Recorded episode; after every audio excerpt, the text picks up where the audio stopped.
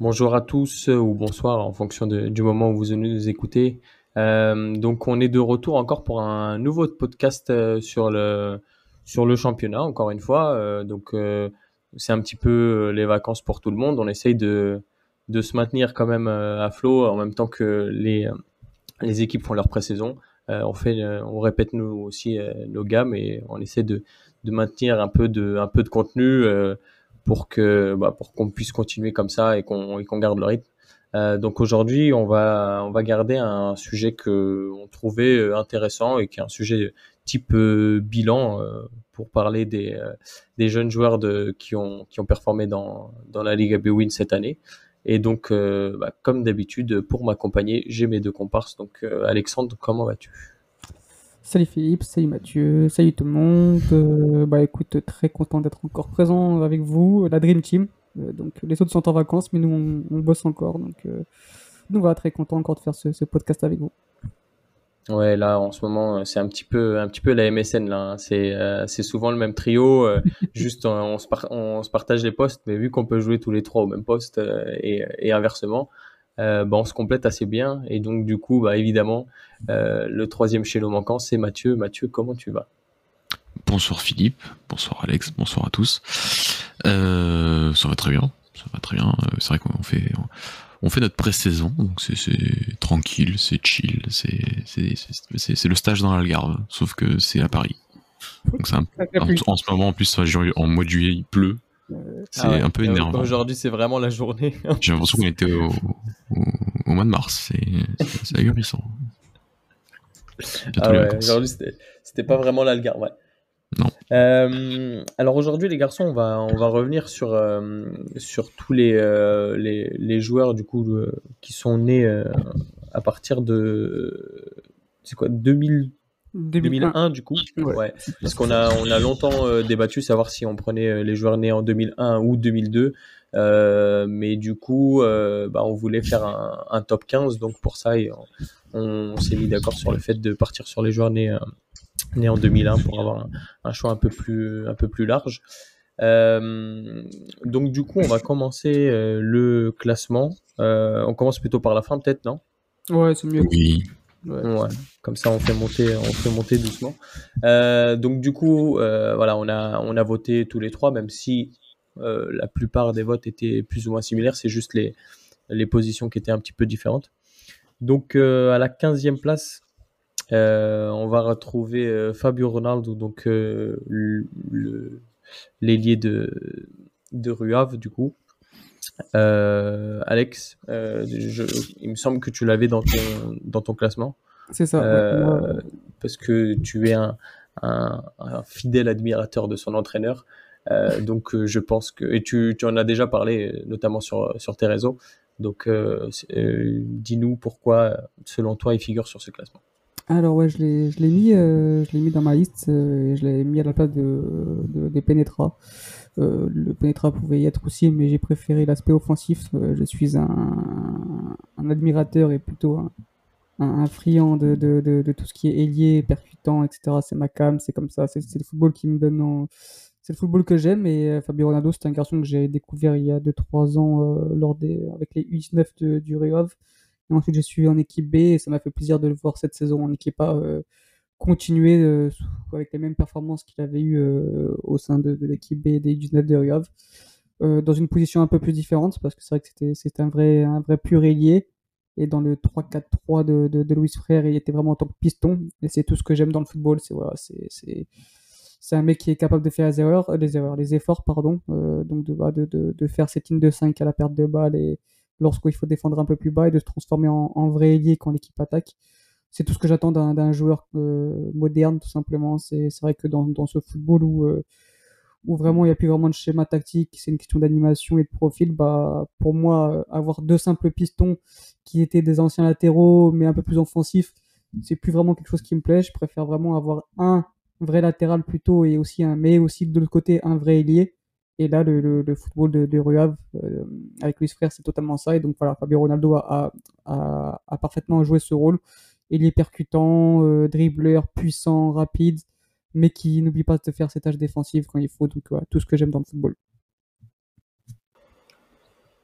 Ouais, bah c'est complètement ça. Sachant que lui il peut jouer à gauche et à droite. Euh, donc euh, quand il joue à gauche, il y a Costinha qui, euh, qui équilibre un peu plus. Quand il joue à droite, c'est Pedro Malal qui va, qui va donner cet équilibre. Donc il y a toujours cette notion de, de, de balance un petit peu entre, entre l'aile gauche et, l'aile droite.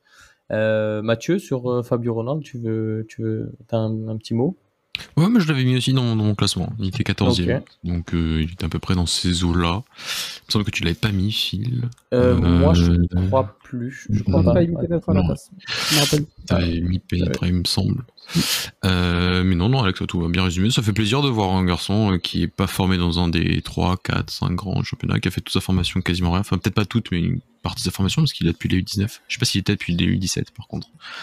Mais euh, voilà, il avait progressé. Je pense que l'année de Rio en D2, donc il y a deux saisons, bah aussi a permis euh, à Louis Frère en fait de bah, d'avoir aucun doute sur le fait de, de le mettre et, d'essayer cette solution. Et c'est vrai que c'était une, excellente solution à ce poste de, piston gauche euh, droitier pour pouvoir pouvoir percuter. Donc donc vraiment bah, très belle idée de sa part et il a confirmé en, D1 cette, cette année parce que Rio a fait, a fait une belle saison.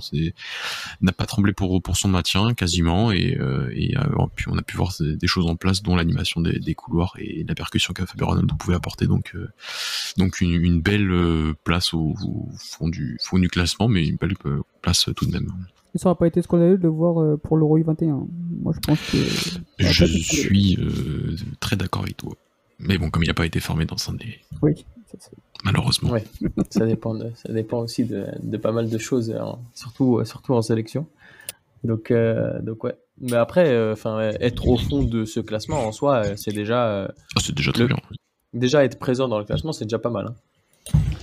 Du coup, ensuite à la 14e place, toi, je crois que tu l'avais mis, Mathieu, c'est Alshan Penetra, du coup, le défenseur central de Famalicão qui vient d'être transféré à, la Z. Euh, donc, euh, donne-nous ton ressenti par rapport à la saison d'Alshan Penetre euh, au sein de la défense de Famalicão.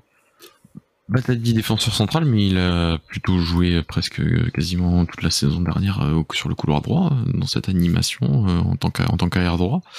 Euh, donc euh, il a sûrement quelques matchs en poste de, défenseur central aussi déjà l'année dernière, mais mais euh, mais il y a eu un petit replacement sur le côté sur le côté droit cette saison qui était qui était assez intéressant. C'est pas le joueur le plus plus offensif ou qui va sur ce côté ou qui va qui va ou qui va déborder, mais qui pouvait permettre la construction à trois, mais aussi permettre de certains apports offensifs et quelques images en tête de, de centre lointain, une sacrée qualité de centre bon, qui correspond à sa, à qualité de pied, mais mais il y a certains centres qui qui, qui, m'ont marqué, quelques passes décisives qui m'ont marqué cette saison de la part de, Penetra. Euh, donc il a fait une très belle saison. D'ailleurs, on enregistre ce podcast quelques jours après sa signature à, à, la ZL Alkmaar. Donc grosse grosse perte pour euh, pour pour mais très belle très belle affaire. Du, bon choix de carrière d'aller aux Pays-Bas et dans un des, très bons clubs néerlandais aujourd'hui. Donc euh, donc ça même dans le classement, je me suis dit il est peut-être un peu bas et finalement après quand tu regardes un peu tout ce qui se passe en haut, bah c'est en fait c'est logique. C'est un, bon joueur, c'est un, bon défenseur, quelqu'un qui est capable de faire plusieurs rôles. On l'a vu comme défense centrale aussi à, l'Euro U21 avec avec la sélection, où il n'a pas été l'un des pires d'ailleurs, loin de là, euh, très loin de là même. Mais euh, il y a d'autres très, très très bons joueurs finalement au-dessus de lui, donc c'est pas scandaleux de le voir euh, à cette place là, je, je trouve. Ouais, euh, faire le faire le listing, euh, c'était euh, c'était beaucoup plus simple. Le hiérarchiser, là, c'était devenu une tâche un peu plus compliquée parce que bah il y a bon les premières places semblent être plus ou moins évidentes, mais après dans notre ventre mou entre guillemets, bah ça s'équilibre un peu. Donc c'est c'est pour ça que c'est toujours un peu compliqué pour ceux les places du fond, mais au final, bah comme on disait, déjà être dans, dans le classement, c'est déjà une petite une petite victoire. Euh, Alex, sur, euh, sur un Planète euh, bon, Mathieu, vous avez tout résumé. Moi, je l'avais pas mis parce que j'ai préféré en mettre d'autres. C'est juste une question de choix. Euh, bah, dans la liste, c'est soit lui, soit Fabio Ronaldo. Donc, je expliqué un peu avant. Euh, j'ai préféré un peu l'aspect offensif, mais Penetra a une progression linéaire, on va dire. C'est vrai que bah, il a été formé à Benfica, capitaine de Benfica. Il n'avait pas le niveau pour jouer dans, dans, dans, cet immense club, donc là, il a préféré partir à Family où il s'est il s'est bien adapté. Il a commencé avec le 23 il a tout après les monté avec la A. Donc une progression naturelle pour un jeune joueur. Euh, je pense que, voilà, que, que, son poste reste quand même, euh, son meilleur poste serait peut-être latéral droit ou peut-être euh, axe droit dans une défense à 3. Euh, je pense que dans une défense à 2, ça peut être plus compliqué pour lui. Mais, mais excellent joueur qui a fait un, très bon Euro 21 qui son départ en, en, Pays-Bas est, est, est un très bon choix. Il a, voilà, c'est pour lui peut-être idéal. Donc voilà, c'est un joueur intelligent qui le montre par, euh, par ses choix de carrière, mais aussi par son, par son, son sens du jeu sur le terrain. Donc, euh, donc voilà, très content pour lui. Et juste un petit truc avant d'enchaîner, Philippe, c'est, c'est, je pense, euh, un exemple parmi d'autres de, de, de ce qu'est la formation de, d'un, d'un, bon, d'un très bon club comme efficace, c'est que voilà, tous les joueurs sont pas destinés forcément à, à signer à City comme, comme les trois qu'on, enfin, les trois qu'on connaît, ni même d'aller peut-être en équipe première à Benfica un jour, comme, comme d'autres qu'on connaît aussi, mais euh, si avoir, avoir le bagage pour faire une, potentielle très belle carrière et, être un, un, bon joueur ou potentiellement peut-être un, très bon joueur aux Pays-Bas euh, et avoir ce, ce bagage-là en termes de formation, c'est aussi la, bah, c'est aussi la, ça démontre aussi la qualité d'un centre de formation comme comme est celui de, de Béfica, je trouve, et c'est c'est même des symboles comme ça qui sont peut-être un peu plus forts que que d'avoir autant d'exemples d'Alexandre de, Penetra. Euh, il y en a d'autres. Hein. Je pense même à un joueur qui est peut-être sûrement moins fort que lui euh, à son poste, qui est, qui et qui a fait une saison incroyable en Écosse. C'est des mecs là qui, je pense, s'ils ne seraient pas passés euh, dans de formation de Béfica, auraient pas auraient pas eu ce bagage en termes de formation et il y aurait peut-être pas les, les, opportunités de carrière qu'ils ont aujourd'hui. Donc c'est selon moi, je vois des, exemples qui sont équivalents voire supérieurs en termes pour montrer la qualité d'un centre de formation. Oui, bien sûr. De toute façon, euh, déjà, euh, on sait, quand on sait qu'à peu près 5 à 10% des joueurs du centre de formation arrivent à être pro, euh, même euh, les joueurs qui sont pro euh, euh, dans, les, dans les équipes de première, voire deuxième division, ça reste déjà être pro en soi. Donc, Totalement. donc que ce soit ça, donc je pense notamment à des mecs comme Pedro Sanch ou Rafael Gouz ou des trucs comme ça qui on font des carrières plus modestes, mais ça reste des carrières quand même euh, qui, qui sont quand même intéressantes. Euh, du coup, en parlant de ça, c'est un petit peu dans, dans la continuité, mais euh, le 13e, c'est du coup Thiago Veil qui a fait une, une assez bonne saison quand même, une bonne saison même je dirais, euh, au euh, dans une saison pas simple étant donné que le club euh, a été un petit peu, un petit peu secoué cette saison. Euh, il a réussi à tirer un peu son épingle du jeu. Euh, ce sera pas le seul, mais, mais il, a, il a fait de, belles choses. Alex, qu'est-ce que tu as pensé de Thiago Valle cette saison à Stoulian euh, je dirais pas surpris parce que pareil c'est sur la lancée de ce qu'il montre depuis quelques saisons à Benfica. Euh, surpris par rapport à ce qu'il montrait en jeune parce que je m'attendais pas du tout à ce qu'il soit à ce niveau-là. Ah oui, ça c'est sûr. Mais, euh, mais quand tu vois la progression du garçon depuis quelques saisons, bah, tu pouvais t'attendre à ce qu'il fasse ce, type de saison. Il a, il a répondu aux attentes. Euh, c'est tout ce qu'on attend d'un prêt. Donc, donc voilà, très content pour lui parce qu'il a su montrer comme qu'il avait le niveau. Alors je dirais pas pour être titulaire efficace, mais au moins pour gratter du temps de jeu et, même pour jouer un peu plus haut que, que Estoril. Parce que pour moi, voilà, là il est, il est dans une dynamique où il peut plus revenir à Béfica et se contenter du banc. Je pense que quand tu es comme ça, tu es un 2001, euh, tu as fait une telle saison, tu es sur une, sur une progression énorme, euh, tu dois jouer, tu dois jouer euh, facilement 60 minutes par, par, au moins par semaine. Je suis pas sûr que Benfica soit capable de lui offrir ça. Alors je comprends tout à fait les amoureux du club qui veulent voir un, un joueur formé au Seychelles être dans le groupe, mais il faut penser aussi à lui, à sa progression. Là, si tu le coupes comme ça dans sa progression en jouant 10-15 minutes par match, c'est pas, pas suffisant, je pense, pour lui. Il mérite mieux. Il aurait mérité aussi de faire partie de la liste de l'Euro 21. Euh, ça n'a pas été l'avis de, de Rui Georges, mais euh, grosse saison de sa part. Euh, vraiment, un, pareil, un ailier puissant qui fait des dégâts dans les 1 contre 1, qui, qui, qui aussi se montrait assez agile dans les dernier geste. Donc voilà, totalement mérité de lui, pour lui d'être dans, dans cette liste. Oui, bah, je pense que il était question de façon de qu'il fasse partie de la, de la pré-saison. Le, le, retour de Di Maria fait que ça lui bouche euh, la, enfin ça lui, ça lui, ça lui bouche l'entrée quoi. Donc euh, bah forcément, je pense qu'un un prêt sera la, sera la meilleure chose euh, pour, parce qu'à cet âge-là, il faut surtout qu'il joue, qu'il joue, qu'il continue à, avoir du rythme et, et prendre encore plus d'expérience. Euh, Mathieu? Bah, je suis, je suis, je suis, d'accord avec Alex, mais on l'a quand même mis seulement 13ème.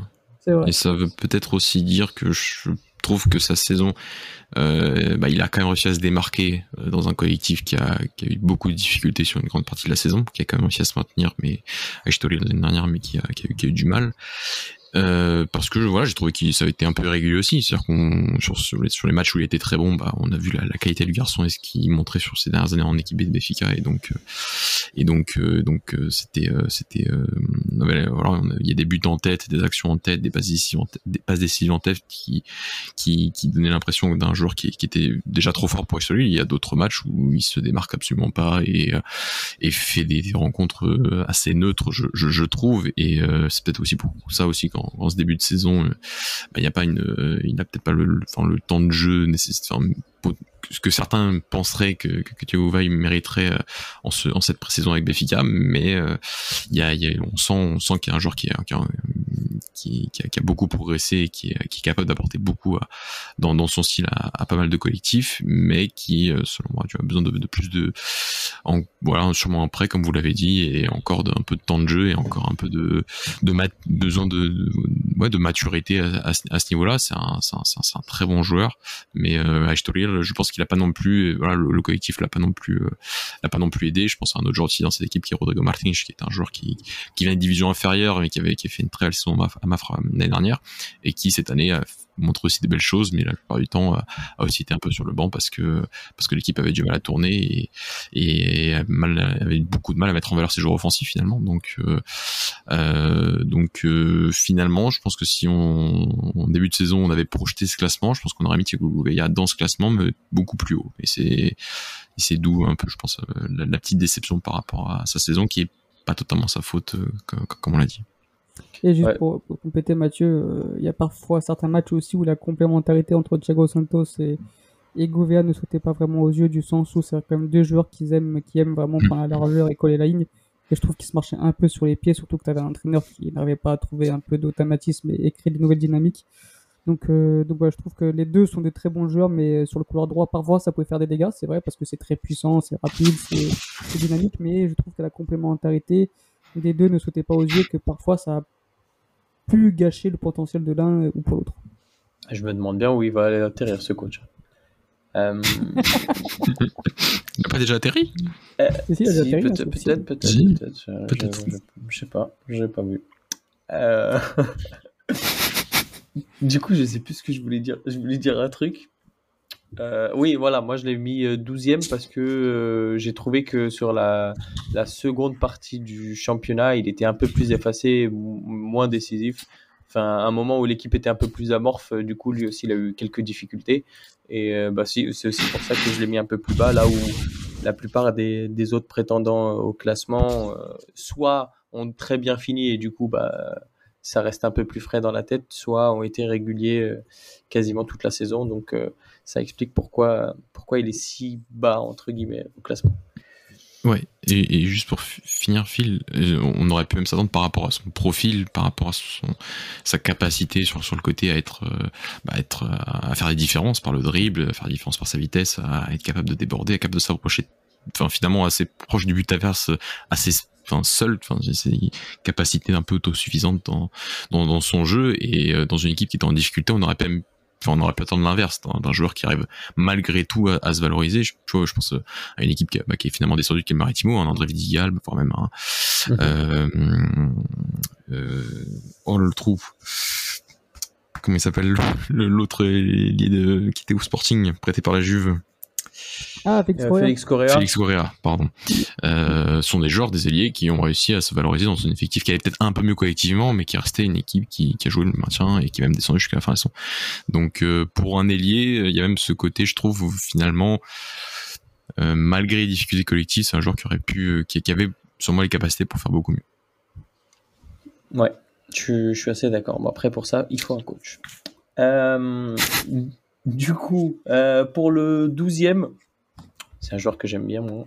Euh, on a Thomas Alaouche, du coup. Donc, euh, y a eu une première euh, partie de saison un peu compliquée, bah, comme tout, tout le et, et qui s'est un peu révélé, je sais pas si révélé c'est le mot, mais, mais qui a fait une, une meilleure deuxième partie de saison. Alex, comment tu as vu la, la saison de, de Thomas Alaouge euh, Est-ce que tu juges toute la saison ou juste les, la fin de saison euh, je Non, je pense qu'il faut juger euh, la saison en globalité et je pense qu'il y a plus de bons que de mauvais à ressortir. C'est pour ça que Mhm. pour moi, il doit faire partie de cette liste-là. Euh, C'est vrai que surpris par sa première partie de saison, bah, pas du sens de son niveau, mais tout simplement parce qu'il a pas joué. Et je pensais vraiment qu'avec un entraîneur comme Ivo Vira qui, euh, qui aime ce type de défenseur, bah, il allait avoir plus de temps de jeu et que justement euh, Ivo Vira allait le faire progresser, mais ça n'a pas été le cas. Euh, donc il a fallu attendre quand même l'arrivée de Daniel Santos pour, euh, pour le voir vraiment à son meilleur niveau. Euh, Daniel Santos, non, Daniel Souza, je crois, euh, je suis trompé. Euh, donc, donc, donc voilà, mais c'est un joueur pétri de qualité qui, qui a une qualité de balle au pied qui est, qui est au-dessus de la moyenne. Défensivement, il y a encore quelques, quelques progrès à faire. On l'a vu notamment à l'Euro 21 où il est passé totalement à travers de son match. Et du coup, il n'a plus jamais rejoué, ce qui est logique aussi parce que Penetra et, et André Amaro étaient très bons. Voilà, il a, quelques, quelques difficultés dans la gestion de profondeur, dans, dans tout ce qui est aussi duel physique euh, en, en l'air et, aussi au sol, mais euh, balle au pied, c'est vraiment euh, un défenseur moderne qui est, qui est, qui est très très au-dessus de la moyenne. Et pareil, même, même, même discours que pour, que pour Thiago Gouveia. Pour moi, il doit continuer à jouer. Je suis pas sûr que à Benfica pour être troisième ou quatrième défenseur central soit la meilleure des solutions. À moins que Roger Smith a compris qu'il fallait faire tourner un petit peu plus, mais j'ai pas l'impression que ce soit le cas. Et surtout, je suis pas sûr qu'il a envie de changer sa défense euh, tous les trois jours. Donc pour moi, voilà, pour moi, il doit, repartir sur un prêt euh, avec un club qui a un peu plus d'ambition que, que Gilles Vicens, jouer, refaire une année complète pour arriver l'année prochaine euh, et vraiment postuler à une place de titulaire à Benfica. Mais euh, voilà, pour moi, euh, rester sur le banc cette année, ce sera pas la meilleure des solutions pour ce joueur qui est pétri de qualité. Euh, complètement d'accord. Moi, pour moi, ce, il peut pas, euh, euh, enfin, être euh, quatrième quand on voit, enfin, je vais toucher du bois, mais quand on voit les, les blessures qu'on a eues l'année dernière, je pense pas que ce soit bénéfique pour lui. Euh, le mieux, ça serait de, de le prêter, si possible, à un club de- du championnat. Si jamais tu as un défenseur qui, qui se pète pour une longue durée à la mi-saison, là, garder une, une clause pour pouvoir le rappeler en, en cours de saison. Euh, mais mais il faut qu'il joue, tout simplement. Donc, euh, et puis, enfin, euh, même s'il fait tourner, je pense que la charnière centrale, c'est vraiment un endroit où tu fais pas tourner. Donc, euh, ça, donc je pense ça. pas. Mathieu? Non, pas beaucoup de choses à rajouter. Vous avez, vous avez tout dit. Euh, première partie de saison, c'est pas sa faute. Enfin, en fait, on sait pas, mais euh, il a pas joué. Et la deuxième partie de saison, le début était, très bon. Son match face à Porto et euh, même quand, il y a, parce que ce match, Porto finit à 9 contre 11, mais même euh, la partie à 11 contre 11, euh, il était, il fait un sacré match.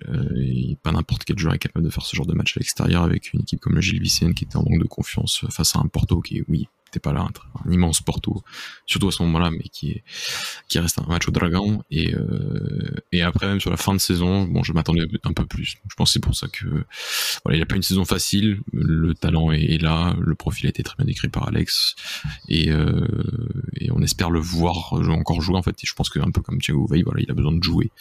Et euh, il, a, il, a, il a 21 ans, il a, vraiment besoin de jouer, il a besoin du temps de jeu au niveau professionnel, et ça passera peut-être comme comme Veil par, par encore un prêt. Mmh, Ouais, on est, on est tous d'accord là-dessus. Euh, onzième du classement, du coup. euh, donc, euh, on a choisi Luis Junior, le, le gardien de. Euh, Alex, toi, je sais que tu l'avais mis dans ton classement. Donc, je te laisse, je te laisse parler de, parler de lui. Euh, je l'ai mis parce que parce que c'est un gardien qui m'a qui m'a paru très intéressant sur le match peu de matchs que j'ai vu de Famalicão honnêtement. Euh, parce que aussi bah, c'était l'un des plus jeunes et que je trouve qu'avec Andrew c'est ce qui se fait de mieux dans cette catégorie d'âge. Euh, c'est un gardien qui m'a vraiment qui a vraiment le, le profil gardien de but vraiment imposant très bon sur sa ligne etc je trouve Andrew un peu meilleur un peu plus félin. Maintenant dire que j'ai vu tous ces matchs ce serait mentir. Je pense que Mathieu peut-être en parlera mieux que moi mais en tout cas dans tout ce qui est posture de gardien, euh, sur tout ce qui est voilà, s- sortie aérienne, euh, bon sur sa ligne, c'est vraiment un gardien qui me plaît et qui, je pense qu'il y, a un vrai bel avenir de par sa jeunesse, mais aussi de par ses qualités. Maintenant, je ne vais pas en parler non plus des heures parce que j'ai pas vu tous les matchs et quand je n'ai pas vu tous les matchs, je suis pas à l'aise dessus. Donc, Mathieu, je te laisse compléter. Mathieu. Euh, bah en fait je trouve qu'il en fait c'est un peu le même joueur qu'il y a deux saisons en fait euh, le junior. Je trouve pas enfin je trouve que c'est un, c'est déjà c'est déjà un bon gardien c'est déjà un bon gardien qui est, qui est capable d'être numéro 1 de Famalicão je crois qu'il a déjà beaucoup de matchs en plus en tant que pro euh, à Famalicão car c'est qui a, commencé aussi assez jeune un peu comme ah, Ronaldo. posture, qu'il a confiance en lui vraiment dans oui, oui vrai mais tu, même dans, dans le jeu au pied tu vois je m'attendais peut-être à déjà un peu plus de, de progrès même si dans, dans la capacité à dans le dégagement enfin peut-être que dans, dans, le jeu long plus que dans le dégagement mais dans le jeu long il y a, une certaine précision je trouve c'est vrai. Mais euh, et que, que c'est un, bah, un, un des, des, bons gardiens de championnat. Mais euh, c'est vrai que je je c'est une interprétation très personnelle mais je, je, sur les deux dernières saisons enfin depuis de, de, enfin en fait depuis, depuis qu'il est titulaire quoi. Enfin Malikan je je, je, je, trouve pas une enfin je, je, trouve qu'il fait toujours le travail sans être capable d'atteindre bah, par exemple certains matchs euh, notamment qu'a fait Andrew. Et c'est pour ça que je trouve qu'il y, a encore un, un, bon écart entre les deux. Euh, je, vois, je, vois, je vois un sacré avenir pour Andrew alors que le junior bah, peut-être qu'il a déjà atteint un, plafond euh, assez jeune et que s'il arrive à le maintenir, ça le fera de lui un, très bon gardien euh, d'un championnat comme le Portugal, peut-être dans, une équipe un peu plus moyenne euh, à venir. C'est, mon interprétation, mais en tout cas, je l'avais, vu dans le classement. Je sais plus où je l'avais mis, mais je l'ai mis dans le classement et, et parce que ça fait pas encore partie des, valeurs sûres au niveau des jeunes au Portugal. Tu le vois passer un step plus que Famalicão du coup? Oui, oui, je pense qu'il en a la possibilité, mais elle est beaucoup plus haut que Famalicão. Enfin, tu vois, d'atteindre euh, un, un, potentiel, euh, bah, par exemple un potentiel grand, tu vois, j'y crois pas trop. Alors qu'Andrew, j'y crois, même si je sais que, que, tout le monde n'était pas d'accord dans, le groupe, mais euh, peut-être pas pour cette, saison, mais tu vois, je pense, qu'Andrew, par exemple, a vraiment les capacités à être, à potentiellement être, un, être on en parlera tout à l'heure, mais être un gardien bah, d'un grand au Portugal, par exemple. Oui. Bah, déjà, c'est pour ça qu'il a été annoncé plusieurs plusieurs des, des, trois grands du coup. Euh, du coup, dixième place, dixième place, euh, du coup, ça va être le, le collègue de Thiago Veil, donc euh, son, son collègue de derrière. Donc Thiago Santos, qui a été une des, des, révélations cette année, qui a, qui a tapé dans l'œil de pas mal de monde, et celui de Polo Fonseca également, car il a été transféré au LOSC cette saison. Alex, sur, euh, je pense que je te tu as vu un petit peu plus quand même. Oui, du coup, ouais, oui, euh, forcément, c'est, j'ai pas mal suivi Story. Lui, on a pas mal parlé cette année. Euh, mais ouais, ouais, non, c'est un, très bon latéral droit. pas du tout étonné de le voir atterrir au LOSC. Je pensais que, que un des trois, voire quatre grands allait se pencher dessus au Portugal, mais manifestement non. Enfin, je sais que BFK était proche à un moment, mais peut-être qu'il, je sais pas, j'ai pas voulu mettre les sous. Euh, il y avait la clause, euh, la clause de. Ah, oui, la clause anti-sporting. Donc c'est ce qui a posé problème aussi. C'est vrai. Donc, Mais en même temps. Euh, je me suis dit peut-être que le Sporting ensuite allait, allait saisir l'opportunité, mais pas du tout. ils préfèrent faire confiance encore à, à Eshgai où manifestement bah, ils n'ont pas encore acheté de, de, vrais pistons droits, donc je ne sais pas à quoi ils jouent. Il va pas faire confiance à acheter ça a fait le bonheur de, de Paulo Fonseca et du LOSC qui vont se, faire plaisir avec lui, comme on a pu le dire déjà en préambule, que voilà, c'est vraiment le latéral moderne, euh, très solide sur ses appuis, euh, puissant, dynamique, qui prend, euh, les espaces, euh, très bon contre-attaquant, euh, très bon dans les 1 contre 1, pas, mauvais dans, dans sa qualité de centre, capable aussi de, de briser des lignes par la passe. Enfin voilà, c'est pour moi, c'est une réelle surprise parce qu'au Sporting, il m'avait pas vraiment impressionné. Euh, à la base, il devait partir remplaçant de Gonzalo Esteves, mais il a très vite fait sa place après le carton rouge de, de Gonzalo Esteves contre Guimarães lors de la troisième ou quatrième journée, je sais plus, très tôt dans la saison. Et Thiago Santos n'a plus lâché, n'a plus lâché sa place. Et mmh. euh, grosse saison de sa part. Encore une fois, incompréhension de ne pas, de ne pas le voir à l'Euro 21. C'est pour moi peut-être le plus grand scandale de cette liste. Mais euh, voilà, il va, il va se régaler en Ligue hein. euh, les supporters de qui vont se régaler. Euh, je sais pas si vous écoutez ce podcast, mais en tout cas, ils peuvent être très sereins. Alors après, voilà, hein, tout dépend aussi de son adaptation, etc. Mais j'ai vraiment aucun doute que Paulo Fonseca va très bien intégrer et ils vont se régaler. Franchement, très très bon défenseur droit qui peut aussi jouer à gauche.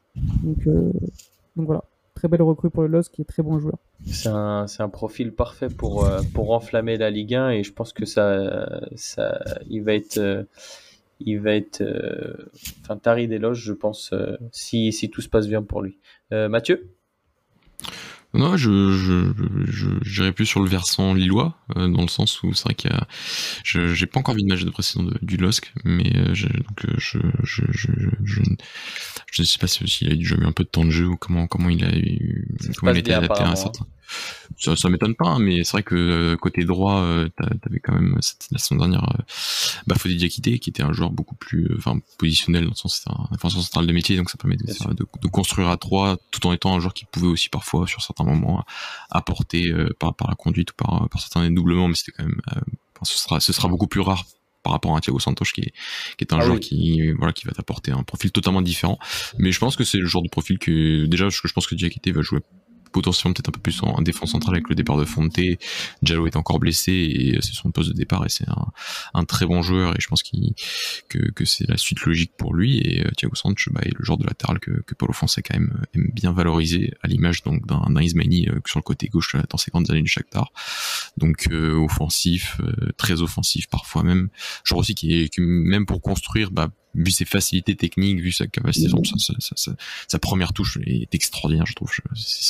C'est euh, digne d'un joueur techniquement très très évolué et qui lui permet ensuite de, voilà, de, de, de, de, feinter, de repartir, de faire les contrôles ralentés, vraiment de même sous sous pression finalement, il, il, est très bon. Et moi, comme l'a très bien dit Alex, c'est vrai qu'offensivement c'est un joueur qui, qui apporte beaucoup beaucoup beaucoup à, un peu à toutes les à tous les endroits sur le terrain finalement, euh, plus ou moins haut donc euh, donc très curieux de voir euh, Thiago en Ligue 1 la saison prochaine.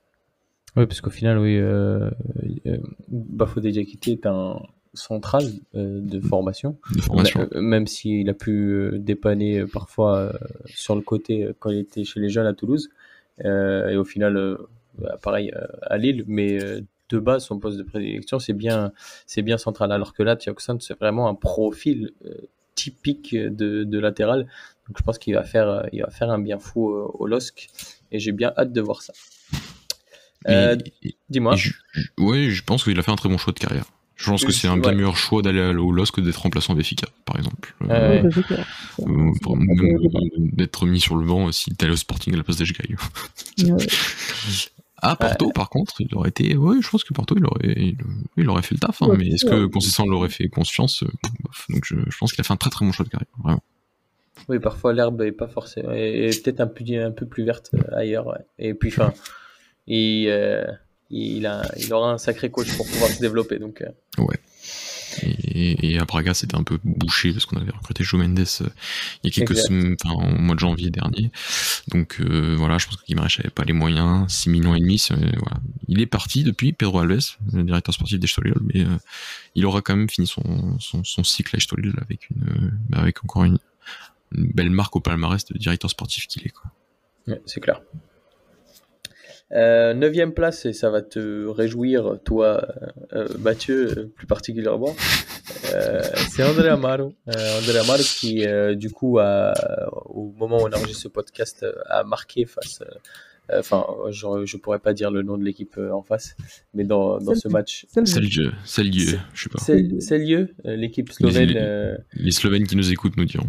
Euh, donc du coup, Guimarães a gagné 4-3 aujourd'hui pour son premier match de tour préliminaire. Euh, et donc il a marqué, il a marqué le troisième but, le but du 3-2. Et au-delà de ça, a fait une, une très bonne saison la saison dernière. Donc et plutôt, euh, ça a été un, un, des, un, des, bons joueurs de l'Euro U21 en plus. Donc, euh, Mathieu, je t'en prie. Bah, tu, tu, rigoles, tu rigoles, mais pour moi, j'aime beaucoup le, défenseur qui est André Marot. Je trouve que c'est un, ah un, super défenseur. Euh, D'ailleurs, on a mis un compère dont on ne donnera pas le nom plus haut dans la liste, euh, ce que je n'ai pas fait d'ailleurs. Je l'ai mis avec coup d'André Marot il était assez haut, euh, je, sais plus, euh, 6 8 ouais, non, ça pas, pas gros changement. Mais non, je, l'aime beaucoup. Quelques semaines, on l'avait comparé par rapport à Ibrahim Amamba, par rapport aux deux profils de défenseurs qui côte à côte, mais qui sont pour moi diamétralement opposés dans leur approche du poste. Et André Amaro était un, défenseur plus fiable, il l'est toujours d'ailleurs, et vraiment dans, cette capacité, cette intelligence positionnelle, cette capacité à voilà à, très bien couvrir ses partenaires, à, très bien se positionner dans le jeu long balle au pied. Je trouve ça quelqu'un qui a, qui, a une, belle patte, même d'un point de vue de, des transmissions et de, de toutes les, les décisions qu'il doit prendre balle au pied. Je trouve que c'est un, un bon défenseur ce. C'est donc globalement, ça fait de lui un, un, très bon défenseur par sa fiabilité parce qu'il sait faire, parce que parce qu'il sait faire pas mal de choses et qu'il a toutes les, bases de son poste. Et je pense qu'une défense à 3 le, valorise aussi. Donc euh, donc euh, donc tout ça fait que que dans les défenseurs centraux qu'on qu'on a dans cette liste, je, bah, je pense que c'est celui que j'avais mis le, plus haut. Donc euh, que ça soit par rapport à un Bamba. Ah non, il y a Ignacio aussi. Mais est-ce que ouais, euh, voilà, mais euh, Amaro, pour moi, fait, a fait une meilleure saison qu'Ibrahim Mamba, a fait une meilleure saison que Thiago Rojo, mais c'est plus par rapport au temps de jeu de, Thiago Rojo, et avait mérité euh, d'être en, sélection U21 pour, pour l'Euro, donc c'est c'est une des, voilà, des, des, très bons joueurs de la formation de Guimaraes cette dernière saison, et, et, et j'espère qu'il partira vite. Un jour, t'as à dire Thomas Mathieu. Un, jour, ouais, tu vas. dis Thiago Ouais, t'as dit Thiago deux fois. Je pense que, je pense que Thiago Rojo peut prendre sa retraite et je dirais toujours Thiago pour Thomas. C'est ahurissant. T'inquiète pas, t'es pas le seul. Mon père, il fait pareil. Bon, il a pas le même âge, mais. Oh, ouais, bon, la comparaison. c'est pour voir si t'arrives à dire Thomas. Je, je, vais y penser là. euh, Alex, Alex sur André Amaro.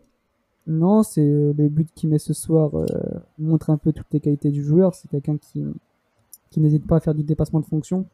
Et ça, encore une fois, dans, dans un football moderne où, encore une fois, on répète, où il n'y a pas vraiment de, et puis vraiment de poste, en fait, c'est quasiment des profils ou des animations où euh, un joueur doit savoir un peu tout faire. Bah, André Amaro correspond totalement à, à ce type de joueur-là. Mathieu l'a très bien dit, défensivement, c'est très solide, c'est très fiable.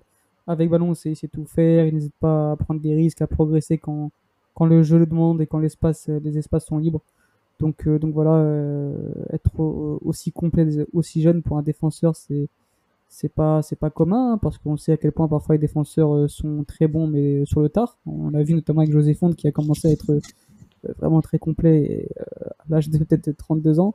Et donc voilà, c'est prometteur, c'est prometteur. C'est on avait un, un grand manque, un grand manque à ce poste au Portugal et aujourd'hui on est on est on a, plein de, plein, plein, de joueurs très talentueux à ce poste-là, donc la concurrence va, être belle à voir. Et, euh, non, très très bon joueur qui, euh, sera sûrement euh, l'un des patrons de la défense de, de Guimarães du Vitoria cette saison. voilà, il est encore très jeune, donc on va 22 ans, donc, non, non, très, très content de son évolution. Et on va suivre ça de très près parce qu'au final, le but qu'il met aujourd'hui, enfin, il, il, décoche une frappe à l'entrée de la surface. Alors même s'ils sont sur une phase offensive, euh, c'est pas forcément là où tu attends un, un, défenseur central. Bah, un défenseur euh, central, normalement, il te l'envoie euh, en dehors du stade, quoi, cette frappe. déjà, déjà, mais de base, là, tu t'attends à ce qu'il y ait un, un, 6, mais pas un central aussi, aussi haut, tu vois.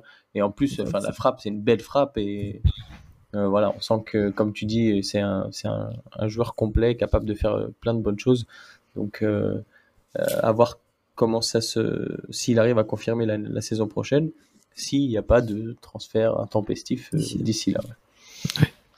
Euh, le suivant, c'est peut-être juste le meilleur 2004 du monde. Je dis ça comme ça. du monde, carrément. Oui, oui, du monde, en toute objectivité. En toute objectivité. Bien évidemment. c'est aujourd'hui un des seuls joueurs à mettre encore le maillot dans son short. Je parle évidemment de la pépite João Neves. Euh, donc, euh, les garçons. Alors, il est que, entre guillemets, huitième. Euh, non, mais, mais du coup, il n'a pas joué énormément. mais, mais, quand il a joué, l'impact qu'il a eu a été décisif.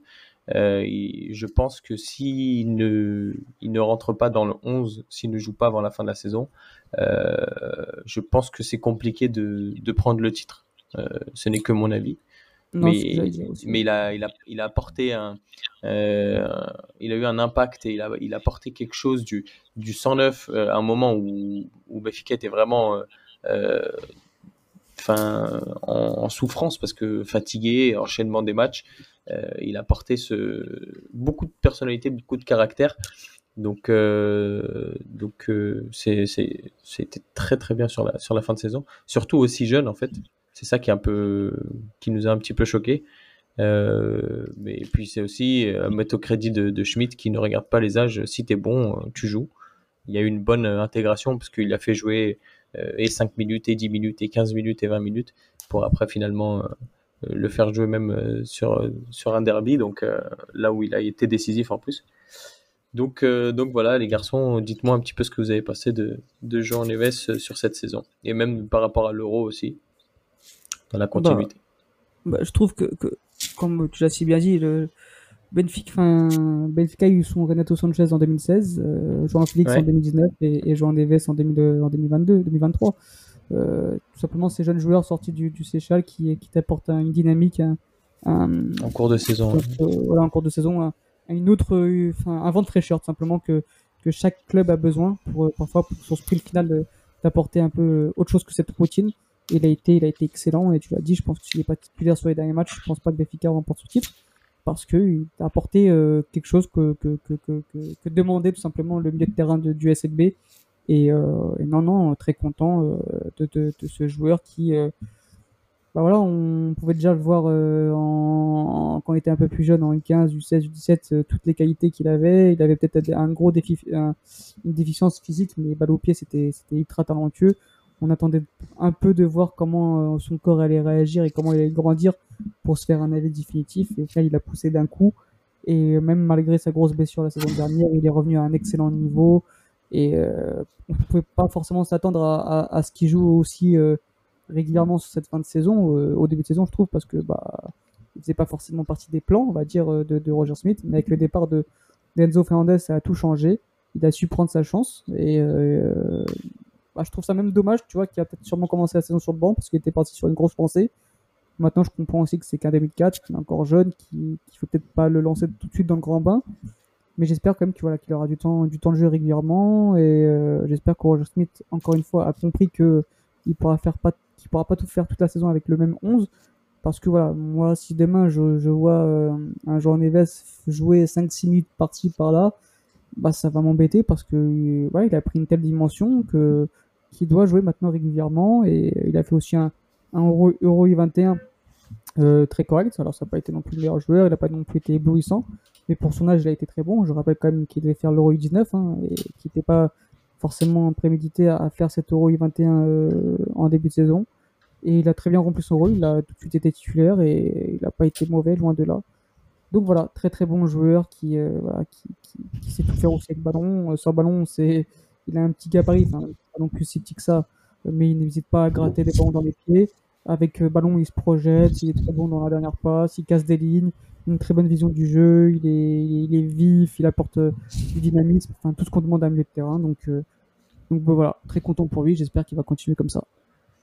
Avec l'arrivée de d'Orkun Kokchu, on pourrait se dire que ça, serait un petit peu plus compliqué de, de, gratter des minutes, mais euh, si on considère Korchnes c'est considéré plutôt comme un ailier d'équilibre, euh, moi je le vois partir comme troisième. Alors moi, je partirais avec Kokshu et, Florentino au milieu pour, pour qu'il y ait un peu plus de, de solidité et d'équilibre. Et lui, il serait troisième, euh, euh troisième choix euh, parce que il, il, sait, il a ce, ce, ce truc de pouvoir euh, être à la fois intense au pressing et, et en même temps important en balle au pied. Donc, enfin, en tout cas, pour moi, il part devant Chiquinho, hein, j'espère.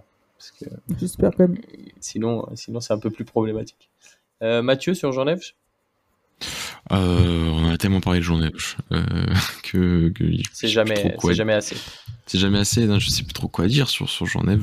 non, très très impressionné par sa par sa progression et par euh, par le fait qu'il soit revenu après sa blessure, comme l'a dit Alex, et par euh, et par sa fin de saison, euh, parce qu'il a impulsé dans les, dans le moment difficile de Béfica sur sur le, sur le mois d'avril, sur le voilà sur le choix de, de Schmidt d'avoir le courage de le mettre pour pour pour enclencher une nouvelle dynamique au, milieu de terrain. Donc euh, donc tout ça qui qui qui euh, qui sont qui sont impressionnants chez chez la fin de saison de ce, garçon. Euh, voilà, je, je trouve que que huitième c'est c'est c'est même un peu bas. Je sais qu'il a, il, il a pas joué une grande partie de la saison, mais ça reste un joueur qui a eu un impact tellement important dans une dynamique d'un club qui finalement finit champion que, que je l'aurais mis un tout petit peu plus haut. Mais sinon, euh, très belle saison, très belle fin de saison. Euh, ouais.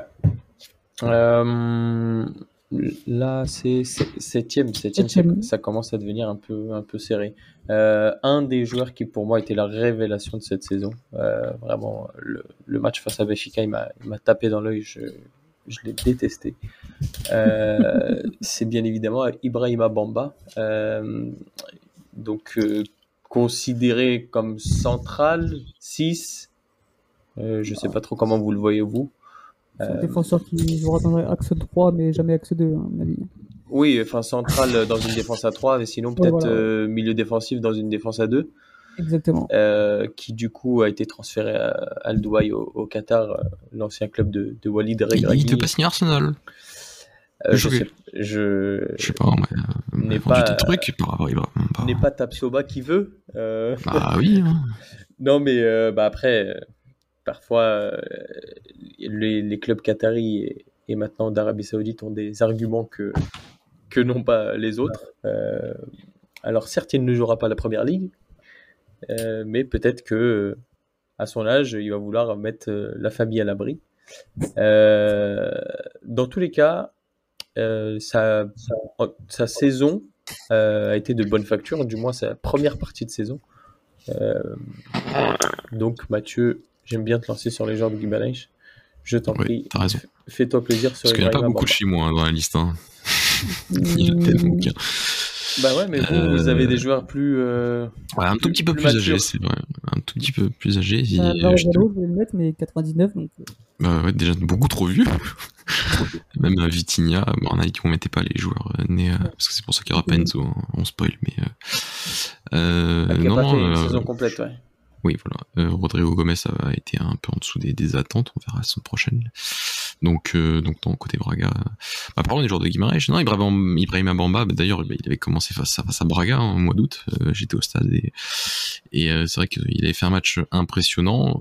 Et ensuite, je trouve qu'il il a fait toujours un peu les mêmes matchs, toujours, c'est-à-dire, ouais, on avait un peu parlé par rapport à la comparaison par vis-à-vis d'André Amaro, qui est un défense, enfin qui est devenu un défenseur central de d'intervention euh, en sortie de sa ligne défensive entre les lignes pour euh, pour euh, pour intervenir sur les attaquants de haut but ou d'arriver au moment des, contrôles des, des joueurs entre les lignes, des joueurs adverses entre les lignes. Ça a été un joueur qui a, montré un sens du timing dans l'intervention impressionnant, mais que, comme vous l'avez bien dit euh, tout à l'heure, c'est pas un joueur qui, pour moi, peut jouer dans une défense à deux. Dans une défense à trois, je le vois même mal sur un côté, sur un côté extérieur. Pour moi, c'est limite qu'un qu'un seul profil et c'est pour ça que ça m'a un peu étonné que qu'on l'envoie un peu même à Arsenal à un moment parce que même si en fait il était euh, euh un s'il avait été à un niveau stratosphérique, ce que je ne pense pas, parce que je ne pense pas qu'il ait fait une saison stratosphérique, je pense qu'il a fait une très bonne saison et que c'était très bien pensé de la part de Moreno de le mettre à ce poste, mais euh, dans une défense à deux Arsenal en première ligue, je, pense que je, pense qu'il y a des gens qui ont, qui ont, qui ont fumé certaines, certaines substances en l'envoyant là-bas. Même à Aston Villa, je trouve que c'était euh, très présomptueux de l'envoyer dans un club de première ligue euh, dans une défense là aussi à deux. Euh, et que je dis pas que je suis surpris qu'il est au, au Qatar, hein, si je, suis surpris parce qu'on parce qu'on savait que Mancini l'observait, qu'il avait été dans des pré-convocations de l'Italie parce qu'il a aussi la nationalité italienne euh, et que qu'on aurait pu espérer un, voilà, un, club, intermédiaire qu'on aurait voilà finalement Guimaraes fait une belle vente. Mais euh, c'est un joueur qui pour moi ensuite dans les dans dans l'aspect du défenseur central dans la capacité à couvrir dans la capacité à contrôler dans contrôler l'espace dans son dos la capacité à à, à se à se finalement à se à se coordonner par rapport à ses autres partenaires de défense centrale dans la défense à 3. Euh, je trouve qu'il a, a eu des difficultés et euh, un des matchs où, où il avait sur une grande partie du match, c'est le derby face à, face à Braga en, en Coupe du Portugal, où Guimaraes mène 2-0 pour une grande partie du match, où il est énorme dans cette capacité d'intervention. Et après, quand le match tourne un peu et que tu arrives un peu à dépasser, euh, un peu dépasser ce, ce cadre-là, c'est un joueur qui ensuite va pour couvrir, pour inter, enfin pour pour avoir les, les, les bons, les bonnes décisions défensives au bon moment, a montré beaucoup de difficultés, je trouve et que c'est un garçon qui avait besoin de, bah, plus de temps simplement euh, à Guimarães avec Moreno pour être finalement un, défenseur central complet, tout en gardant cette capacité d'intervention, de récupération au milieu de terrain et de parfois même de projection, qui est, est, un peu hors, du commun, pas pour, trop le, mousser, hein, mais pour dire que c'est pas des qualités banales. Mais donc voilà sur sur les match, donc je vois, je trouve qu'il est est un peu haut par rapport en fait à André Amaro. Pense que voilà, André Amaro est un, est un meilleur défenseur central que lui. C'est tout. Oui.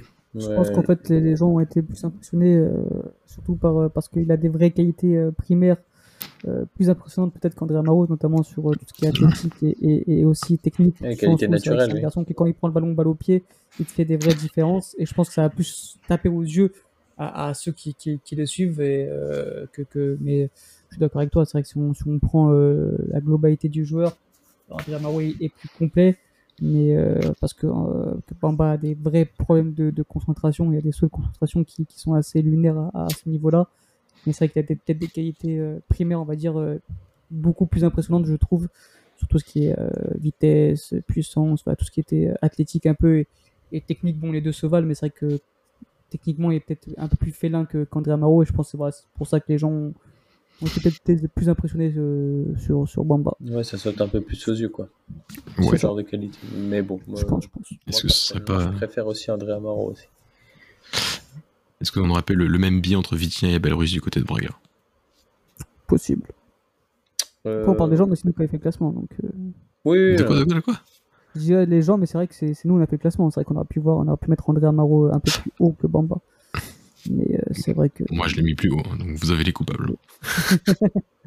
Moi, c'est vrai que comme mais après... Euh, de Bamba m'ont plus sauté aux yeux euh, que, que qu'Andramaro, même si je trouve que voilà, si on parle de vraiment défenseur pur et dur, oui, Andramaro aura sûrement une meilleure carrière et bah, de toute façon, je pense pas qu'il partira au Qatar plus complet, mais c'est vrai que c'est première dans, de, de, Bamba, euh, c'est plus évident pour moi, saute plus aux cieux, on va dire.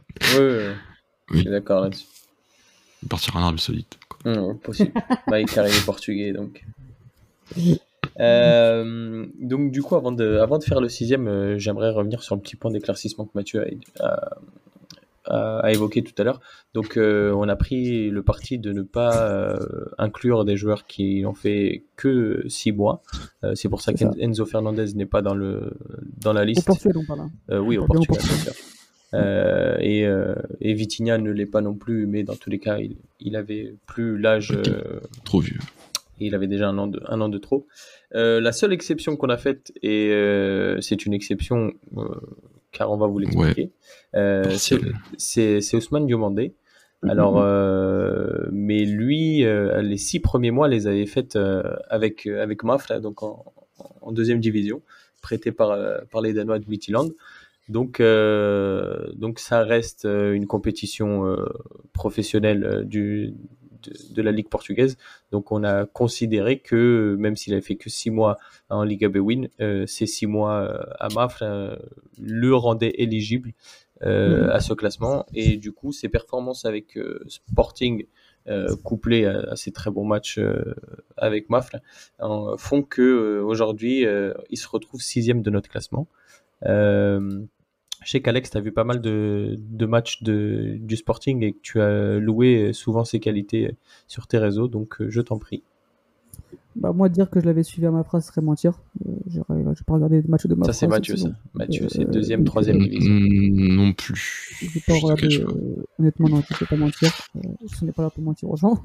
donc, euh, donc, non, par contre, au Sporting, ouais, je pense qu'au bout de 10 minutes, tu comprends vite à qui tu as affaire. C'est un demi-3, on rappelle. Hein. Euh, donc, euh, non, Je rappelle bien. C'est un phénomène. C'est c'est voilà, c'est vraiment le type de défenseur euh, moderne qui fera sans aucun doute si la tête suit, s'il n'y a pas de blessure, s'il fait des bons choix de carrière, euh, fera une grosse grosse carrière parce qu'il a il a tout en fait. Il peut jouer axe droit, il peut jouer défenseur central, il peut jouer axe gauche. Euh, il a une énorme qualité de passe, de relance, il est très puissant, il va vite, il, donc il peut jouer dans une équipe qui joue avec un bloc haut parce que bah grâce à à sa gestion de son dos et de sa vitesse, il rattrapera n'importe quel joueur. Il est, il est, il est athlétique, il, euh, il, est bon de la tête. Enfin voilà, a, je, je vois pas un défaut chez ce joueur, même au niveau de la concentration, peut-être parce qu'on peut se dire qu'il est un peu jeune et que parfois il peut avoir des sauts de concentration. Même ça, je le trouve quand même sur 80, 90 minutes, il reste quand même assez, assez fiable. Donc non, je vois pas comment ce défenseur peut passer à côté d'une grosse carrière. Je pense qu'il fera que, que, que le Sporting a acheté quoi 12-13 millions, euh, ils feront un énorme bénéfice sur, le, sur lui. Moi, je vois pas partir en dessous de 50 millions, honnêtement. Mm, mm. Euh, c'est voilà, vraiment un futur top défenseur qui, euh, qui regroupe toutes les qualités d'un défenseur moderne. Je pense qu'il peut même jouer dans une défense à deux, ça ne posera pas de soucis. Euh, donc, donc voilà, non, c'est le type de défenseur qu'on qu'on aime voir, qu'on qu'on souhaite voir dans n'importe quelle équipe, dans nos, dans nos équipes aussi parce que tu dors vraiment tranquille avec lui. Euh, encore une fois, quand, quand tu es capable de réunir toutes ces qualités aussi jeunes, c'est que, c'est que tu, tu, seras forcément un, top player dans quelques années. Bah, tu vois, euh, j'ai surtout vu bah, le, le, match retour de, contre Béfica et à une période où, où quasiment tout le Sporting se liquifie et le capitaine euh, Coates en tête, bah, lui au final c'est un des moins un des moins mauvais de, de cette période plus, mauvaise du Sporting du match. Et euh, enfin, le garçon va, très vite. comme tu dis, il est complet, il sait tout faire. Euh, très bonne pioche de la part de, de qui a beaucoup assisté, insisté pour que pour qu'il signe. Euh, et je pense que cette fois-ci, alors autant avec Poligno, ça peut être discutable, autant cette fois-ci, le, fait qu'il ait autant insisté, ça risque de lui donner raison plus tard. Mathieu sur, sur Diomandé euh, je soupçonne Alex de lire mes fiches parce que j'ai vraiment écrit à côté de demander, je ne lui trouve aucun défaut. C'est pas une blague. J'ai cherché, j'ai beaucoup réfléchi. Euh, c'est pas normal qu'à 20 ans tu n'aies pas de défaut. Donc, euh, comme Alex. C'est qu'il va jouer la canne, je pense cette année. Oui, oui, oui. Enfin, c'est pas un souci en soi, mais. C'est un souci pour le Sporting. Pour le Sporting. C'est un souci de voir un joueur en janvier partir euh, un mois potentiellement, parce que Nigeria était capable de faire une grande compétition, bien, bien sûr. Mais, euh, mais ouais, ouais, euh, je, tu, tu, tu, tu sens une, tu vois, tu, enfin. Je, je sais pas si on attrapera mon col si je dis ça, mais tu vois, par rapport à Levi Colwill à Brighton. C'est la Côte d'Ivoire, Mathieu, d'ailleurs. C'est la Côte d'Ivoire. Pardon, c'est la Côte d'Ivoire. C'est qui organisateur en plus. Pardon, pays organisateur, excusez-moi. Euh, mais sinon, euh, je le comparais, ouais, c'est un peu le même sentiment que, que j'ai eu cette année en voyant Levi Colwill euh, côté côté Brighton et, sur l'Euro 21. Alors, des mecs, aussi forts à leur âge, c'est pas normal. Quoi. En défense centrale, quand tu, après, on me dira que le premier du classement, euh, c'est un peu la même chose de notre classement. Mais donc euh, non, c'est à dire que, c'est à dire qu'on forme enfin, globalement, t'as as, certains endroits dans le monde où tu, où tu formes très bien, ou en tout cas tu, tu recrutes très bien. Et c'est vrai que Dumandé vient d'une école euh, de, de Mitch Dilland qui est, qui est une, qui est une école qui est, pas connue pour beaucoup se tromper au niveau des transferts, puisque rattaché avec le même proprio qu'un certain club de Brentford et, euh, et, le Sporting a fait quand même un gros pressing pour avoir un joueur qui pour moi était en effet destiné à, signer en première ligue euh, du côté de Brentford assez rapidement et euh, donc donc très bien joué à eux quand ils font des bonnes choses, je le dis. Et et, et du monde, voilà, je j'ai pas grand chose à rajouter sur son profil parce que voilà, comme l'a dit Alex, je je, je vois pas de défaut. Il sait, tout faire, que ce soit avec ou sans ballon. Donc et même dans, dans dans la concentration, dans les attributs mentaux, dans cette sensation d'être très déterminé dans tout ce qu'il fait. Euh, bah je, je suis impressionné et euh, j'ai un peu voilà en le voyant c'est un peu subjectif hein, mais j'ai voilà, j'ai un peu la même impression que, que en voyant les Colwill en défense centrale saison du côté de Brighton et, des équipes sport de, l'Angleterre très très impressionné par leur niveau leur poste respectif ouais, c'est sûr. Mais euh, en, final on voit que les les clubs euh, bah, de l'Est, mais surtout les clubs danois, ont, ont, cette tendance à s'affilier à avec le, avec euh, bah, des, des, académies de foot euh, africaines. Et bah, visiblement euh, ça leur rend bien parce que on, a vu George Asland avec, avec l'académie au Ghana qui du coup a vu Souleymana Koudous tout ça. Et là Mithyland qui se rapproche de beaucoup de, de joueurs ivoiriens. Donc au final ça leur permet de récupérer des joueurs pour, pour peu de choses et de faire de, de belles plus-values. Donc il y a, y a du bon, euh, il y a du bon à prendre d'un peu partout euh, euh, en Europe et dans le monde hein, de, sur les sur les stratégies sportives. Il y, a un certain directeur sportif qui se fait insulter en ce moment de, qui, avait quand même prévenu hein, que, que, le marché africain serait peut-être l'un des, des, plus talentueux dans les années à venir. Comme quoi, il connaît un peu le foot quand même. Donc, donc ouais, non, non, je suis totalement d'accord avec ce que tu as dit et ce que, ce que Luis Campos aussi a dit je pense qu'à l'avenir, le, football africain sera là où il faudra piocher parce qu'ils ont des qualités extraordinaires, athlétiques, balle au pied, techniques. Voilà, il leur manque juste un peu des notions tactiques ou parfois ils ont, quelques, problèmes sur, sur, sur, sur, sur la notion tactique, mais sur le reste, techniquement, physiquement, athlétiquement, c'est impressionnant et c'est le football de demain. Donc euh, je pense que oui, euh, les Danois ont tout à fait ont, tout compris en avance. Et je pense que, que, les, que, les clubs portugais aussi vont devoir se pencher sur ce cas-là parce que il y a vraiment de, de, des joueurs africains qui sont excellents et il faut les piocher là-dessus. Bah, surtout que, que euh, ça, tout ce qui est technique et physique, ça toujours, euh, enfin, c'est depuis presque la nuit des temps. Euh, sauf qu'aujourd'hui, bah, maintenant, ils ont des académies qui sont, qui sont mhm. flambant neufs. Euh, L'académie du Maroc a été refaite complètement.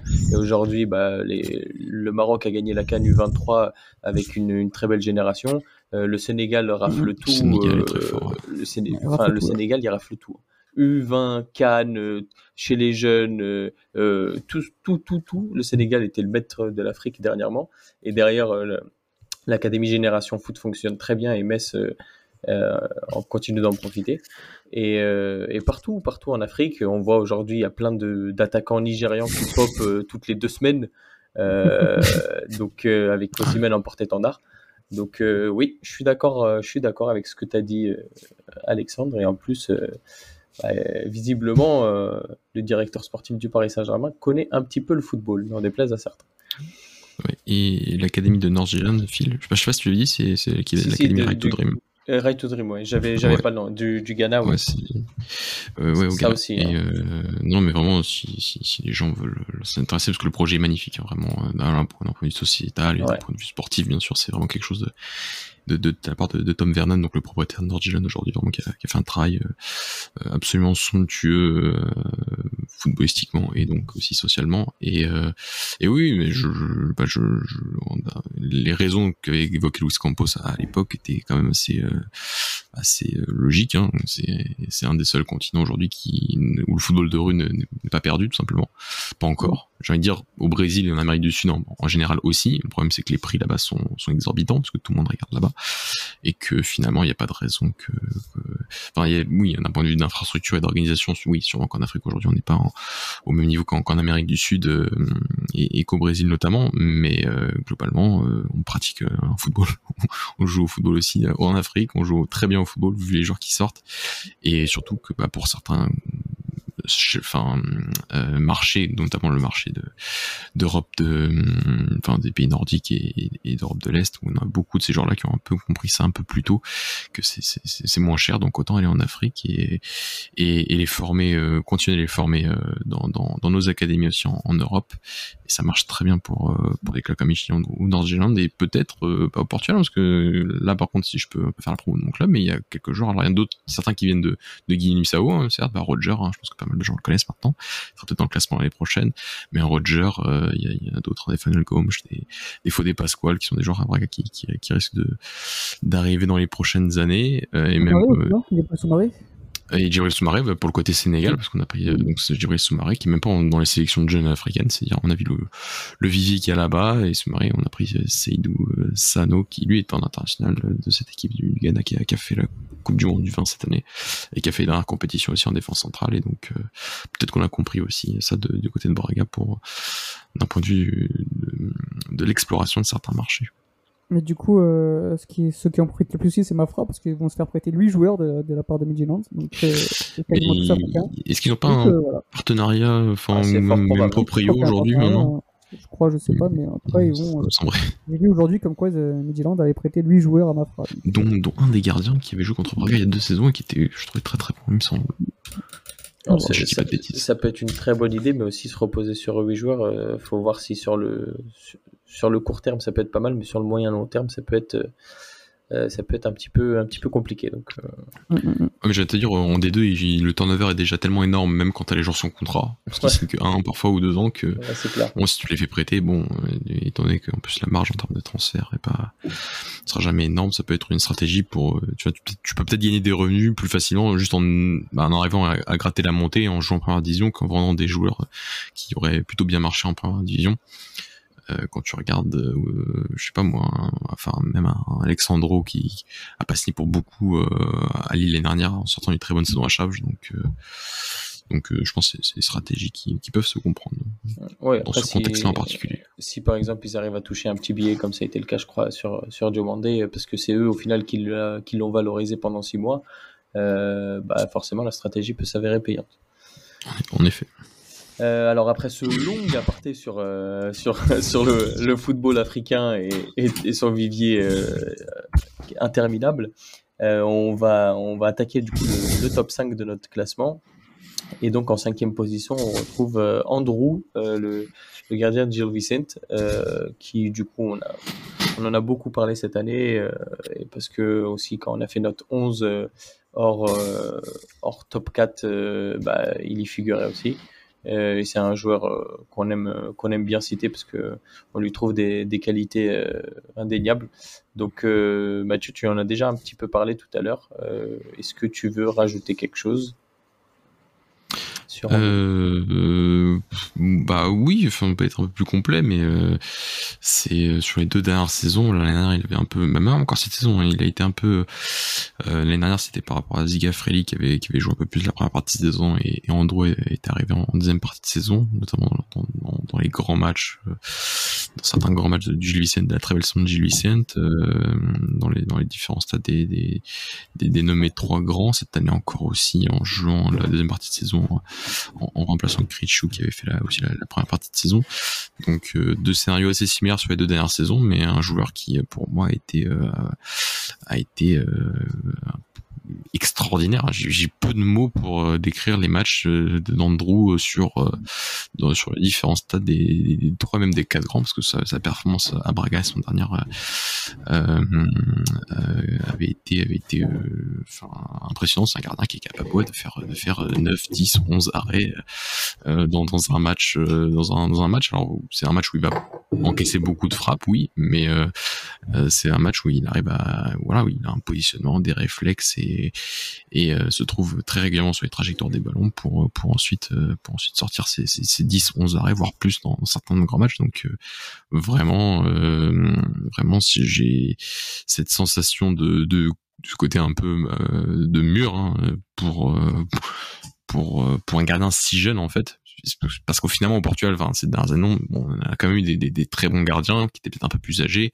et qui ont fait des grands matchs face aux grands, mais mais faire autant de matchs sur dans les stades des grands euh, qui a permis d'obtenir des résultats pour côté JVC parce qu'ils ont gagné quand même euh, au Dragon cette année, match l'année dernière, ils ont gagné euh, à Stade donc euh, euh, match nul aussi, il me semble face, face au Sporting, ça je, je suis plus trop certain, mais euh, mais, euh, mais, mais faire autant de grands matchs euh, à, euh, à cet âge-là, c'est pas banal et c'est ce qui me fait dire quoi qu'on est sur un joueur de, de très très grande, enfin un gardien de très très grande qualité. Euh, dans, et après dans tous les autres aspects, que ce soit les sorties aériennes, sorties dans les pieds, jeu au pied, je trouve que c'est encore euh, peaufinable, mais qu'il y, y, y, a un petit potentiel. Mais euh, c'est un gardien qui fait gagner des points. Euh, et pour une petite équipe comme Gélissène qui a beaucoup galéré cette saison, bah, la fin de saison était un peu plus tranquille aussi par rapport à cette de, de gagner des points.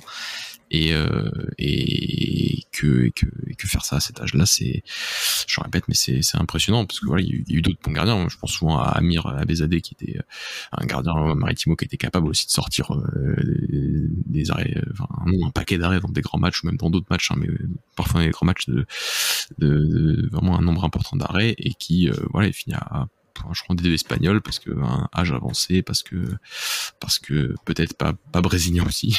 Je, je, ça, ça, je pense ça joue aussi. Mais euh, mais avec Andro on est sur sur quelque chose de sur sur quelque chose de très sérieux je trouve du côté de Gilles Alex? Pas grand chose d'autre à compléter, c'est vraiment un, top top gardien. Il me fait penser un peu au Bernard Lama de la, de la grande époque, ce côté félin, euh, où t'as l'impression qu'il faut absolument la mettre en, en lucarne peut-être pour pas qu'il pour, pour, pas qu'il aille la chercher. Euh, vraiment, peut-être moi je trouve qu'il peut encore progresser, un peu progresser sur le jeu au pied, mais sur le reste c'est c'est vraiment un, un, top gardien qui euh, qui j'espère aussi euh, fera une grosse carrière. Généralement comme des défenseurs, hein, c'est ça, ça progresse sur le tard et ça s'exprime sur le tard. Et quand tu es déjà aussi fort aussi jeune, bah voilà, ça, ça démontre aussi une certaine qualité, mais voilà, on sait jamais encore dans le football comment ça peut se passer, mais en tout cas, Gilles Gassien, c'est peut-être avec Fran Navarro le meilleur joueur de, ces deux dernières saisons. Donc, euh, ah, il y a Pedrello aussi qui avait fait une très bonne saison cette dernière. Mais en tout cas, il est facile dans le top 5 des meilleurs joueurs de Gilles c'est euh, et donc, en tout cas, on espère pour eux qu'il va continuer cette saison parce que euh, si Gilles s'est maintenu la saison dernière, c'est un grosse partie grâce à lui. Voilà. Moi, il me fait penser un petit peu à Odysseas de la Codimos. Euh, dans, cette, dans cette capacité à, à pas prendre euh, beaucoup de buts, euh, tout ça. Arrêtez les tirs cadrés. Et encore, non, parce que lui il les bloque, euh, l'autre il les repousse. Donc bon, bien évidemment c'est une boutade. donc là, là, ça commence à devenir sérieux. Là, c'est, on est sur des joueurs qui, qui jouent la Champions League. Là, ça. Voilà, il n'y a pas besoin de faire de grosses présentations, ça va aller vite. Du voilà. Ils veulent tous 80 millions d'euros minimum, vous croyez Ouais, enfin surtout les deux premiers. 60. Les deux premiers, on est sur 150. Euh, du coup, numéro 4, euh, bah, Gonçalo Inacio, euh, pas besoin de présenter beaucoup euh, le, le, garçon. Je pense que je pense qu'on le connaît. les gars, est-ce que vous avez quelque chose à dire? Est-ce que vous avez bien aimé sa saison? Est-ce que vous l'avez trouvé un petit peu enfin décevant par rapport à ce qu'on attendait de lui et surtout par rapport au niveau qu'il a dû rencontrer en Ligue des Champions euh, qui était du coup nouveau pour lui. Euh, qu'est-ce que vous avez pensé de ça Moi, je trouve que par rapport à sa qualité, il doit mieux faire. Maintenant, ça reste très bon pour son âge. Euh, c'est qu'en 2001, il est encore très jeune. Encore une fois, c'est un défenseur central. il a des grosses qualités balle au pied. Pareil, athlétiquement, c'est aussi très fort. Maintenant, je trouve qu'il a encore quelques sauts de concentration, de placement, de gestion de son dos qui, qui, sont encore trop, trop visibles pour le très haut niveau. C'est pour ça, encore une fois, qu'il est, au Sporting au 31, enfin, on est le 28 juillet. Euh, si vraiment ce serait un, il serait complet comme demandé. Euh, et je pense que, au bout de deux saisons, même pas au bout d'un an, il serait parti. Là, ça va faire quand même deux saisons qu'il fait au Sporting. Donc si personne se jette dessus euh, alors qu'il vaut 45-50 millions, c'est qu'il y a une raison. Mais voilà, il, a, tout l'avenir devant lui. S'il progresse bien, ce sera aussi un top défenseur. Mais je reste encore sur ma fin. Euh, il a commencé, il a très très bien commencé. Euh, c'est pour ça qu'il a vite gagné sa place titulaire. Après, il a eu un peu plus de mal sur la fin de saison il y a deux ans. Et sa saison dernière est, régulière, hein, je dis pas le contraire, mais j'en attends beaucoup mieux d'un défenseur qui a de telles qualités. Euh, toi, par exemple, euh, dans un club qui, est, le tien, du coup, en tant que profil de jeune défenseur prometteur, est-ce que tu penses que c'est trop cher pour être troisième, quatrième choix euh, ou t'en voudrais juste toujours pas euh, au Paris Saint-Germain? Non, moi, genre, euh, si demain tu me demandes de Loukeba et Gonzalo Ignacio, comme je l'ai dit depuis des mois, je vais chercher Loukeba parce que visiblement ils ont à peu près le même prix. Bon, ouais, ce serait 45, je crois, Loukeba, ouais. Donc au même prix, ouais, moi au même prix, je vais chercher Loukeba mille fois, qui a plus de références, qui joue au championnat. Donc, donc non, non, je trouve Loukeba bien plus impressionnant que Gonzalo Ignacio. Mais mhm. Gonzalo Ignacio, voilà, c'est, je trouve qu'il lui manque un très bon agent. c'est ça. Sauf qu'il lui manque encore un peu trop de qualité pour, pour aller prétendre au haut niveau. Mais il va les atteindre, attention, euh, je, je le descends pas, je dis juste que, c'est normal, encore une fois. Il est en phase d'apprentissage encore. un an, 22 ans, d'être aussi, euh, d'avoir encore de, grosses lacunes. Mais euh, si on vraiment si on regarde ses qualités primaires, en quelque sorte, c'est, il, a des, il, a une relance exceptionnelle, il, il, est, il, est, très athlétique, dans les duels, il est très bon. Juste, je trouve que pour le très haut niveau, il manque encore quelque, quelque chose. Et que c'est peut-être encore pour ça que les clubs hésitent encore à mettre le prix. Après, le problème, c'est qu'il est habitué qu'à une défense à 3 aussi. Donc, euh, aussi. je suis pas sûr qu'il soit euh, adaptable à une défense à 2, ou alors il va falloir beaucoup progresser. Euh, Mathieu? Non, mais j'ai entendu qu'il joue mieux de terrain sur cette pré-saison. Alors oui, oui, oui. Euh, alors sur les deux, trois matchs, euh, donc euh, ça a été le cas contre même la contre la Sociedad sur le dernier match et tout. oui, le, il est à la, à la, construction. Alors quand sans ballon, ils sont à trois derrière, mais sinon il est 6 un peu comme Stones évidemment avec avec Guardiola. Ouais. Pep Amorim. Ouais. Ah bah, donc euh, c'est pas étonnant, c'est un joueur qui, voilà, qui est d'un point de vue de la relation avec ballon et de la relation avec la, avec les moments de construction, tout, voilà, nous, impressionne, nous impressionne toujours. Et, et je pense voilà que l'arrivée de Diomandé euh, l'a fait aussi que lui va, se retrouver beaucoup plus dans un côté préférentiel. Alors il a, performé sur, sur, en étant gaucher sur, sur le côté droit de la défense centrale du Sporting, mais, euh, mais je pense, bah, enfin je pense qu'il sera encore meilleur et qu'il sera plus confortable dans ces moments de relance euh, en étant en étant côté gauche, gauche sur centrale gauche.